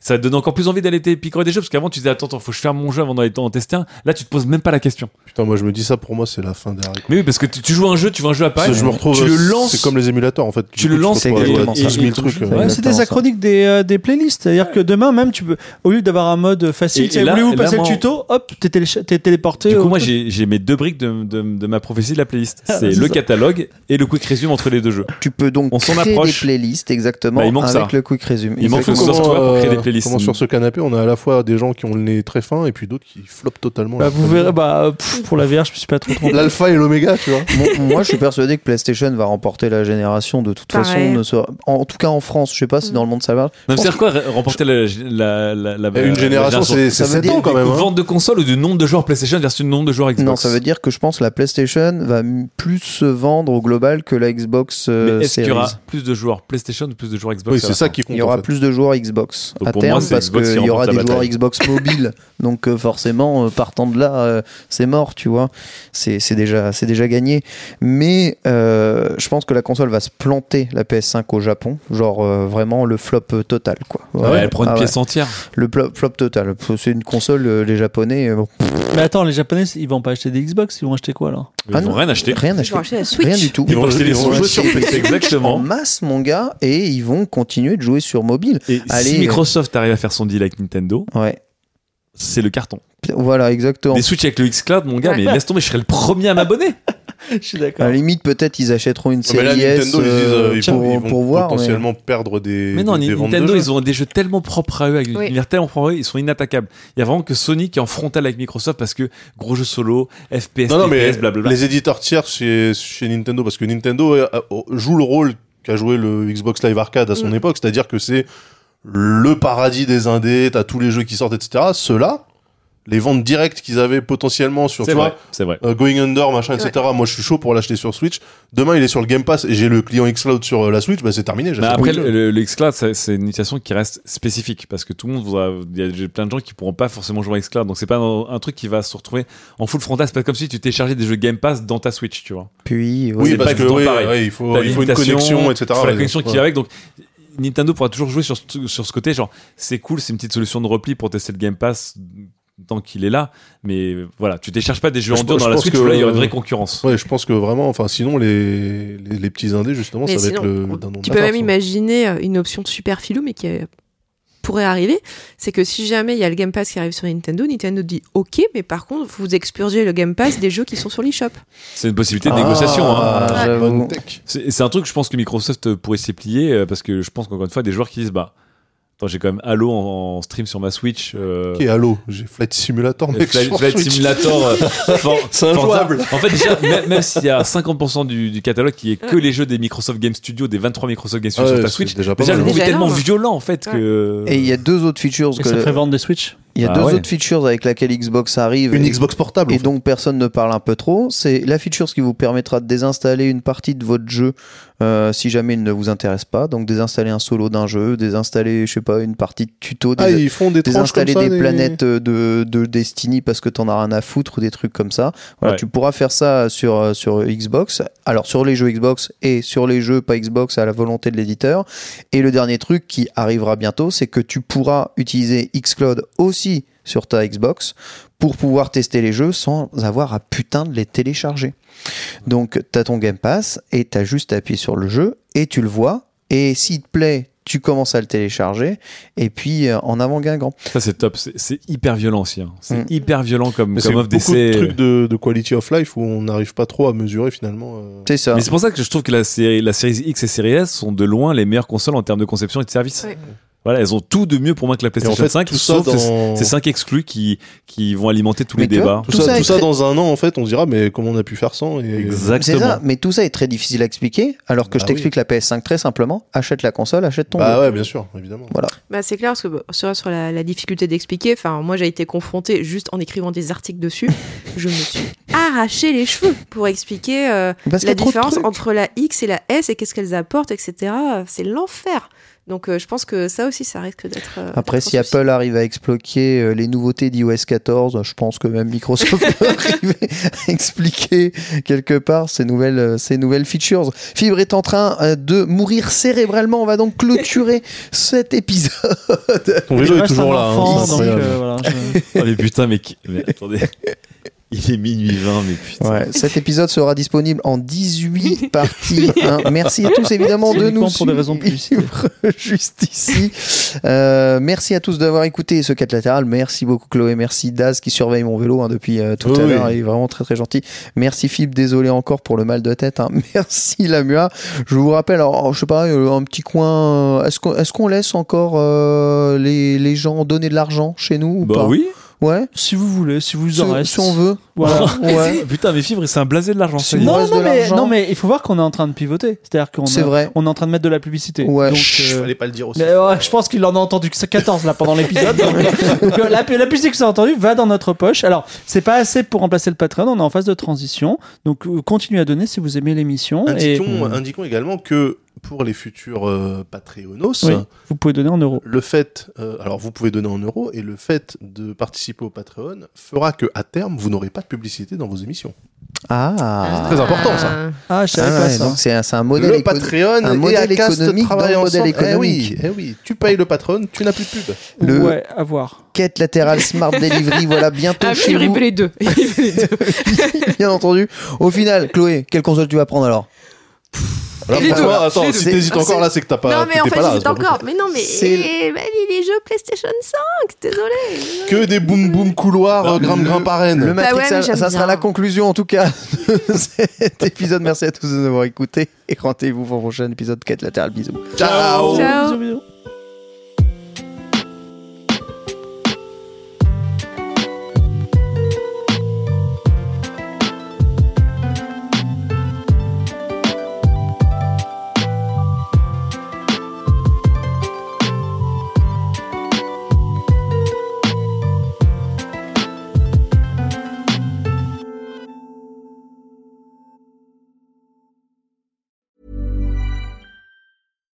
When you make decisions for your company, you look for the no brainers. And if you have a lot of mailing to do, stamps.com is the ultimate no brainer. It streamlines your processes to make your business more efficient, which makes you less busy. Mail checks, invoices, legal documents, and everything you need to keep your business running with Stamps.com. Seamlessly connect with every major marketplace and shopping cart. Schedule package pickups and see your cheapest and fastest shipping options from different carriers. With rates up to 89% off USPS and UPS rates. And with the Stamps.com mobile app, you can take care of mailing and shipping wherever you are. Make the same no-brainer decision as over 1 million other businesses with Stamps.com. Sign up with Code PROGRAM for a four-week trial, plus free postage and a free digital scale. No long-term commitments or contracts. That's Stamps.com. Code PROGRAM.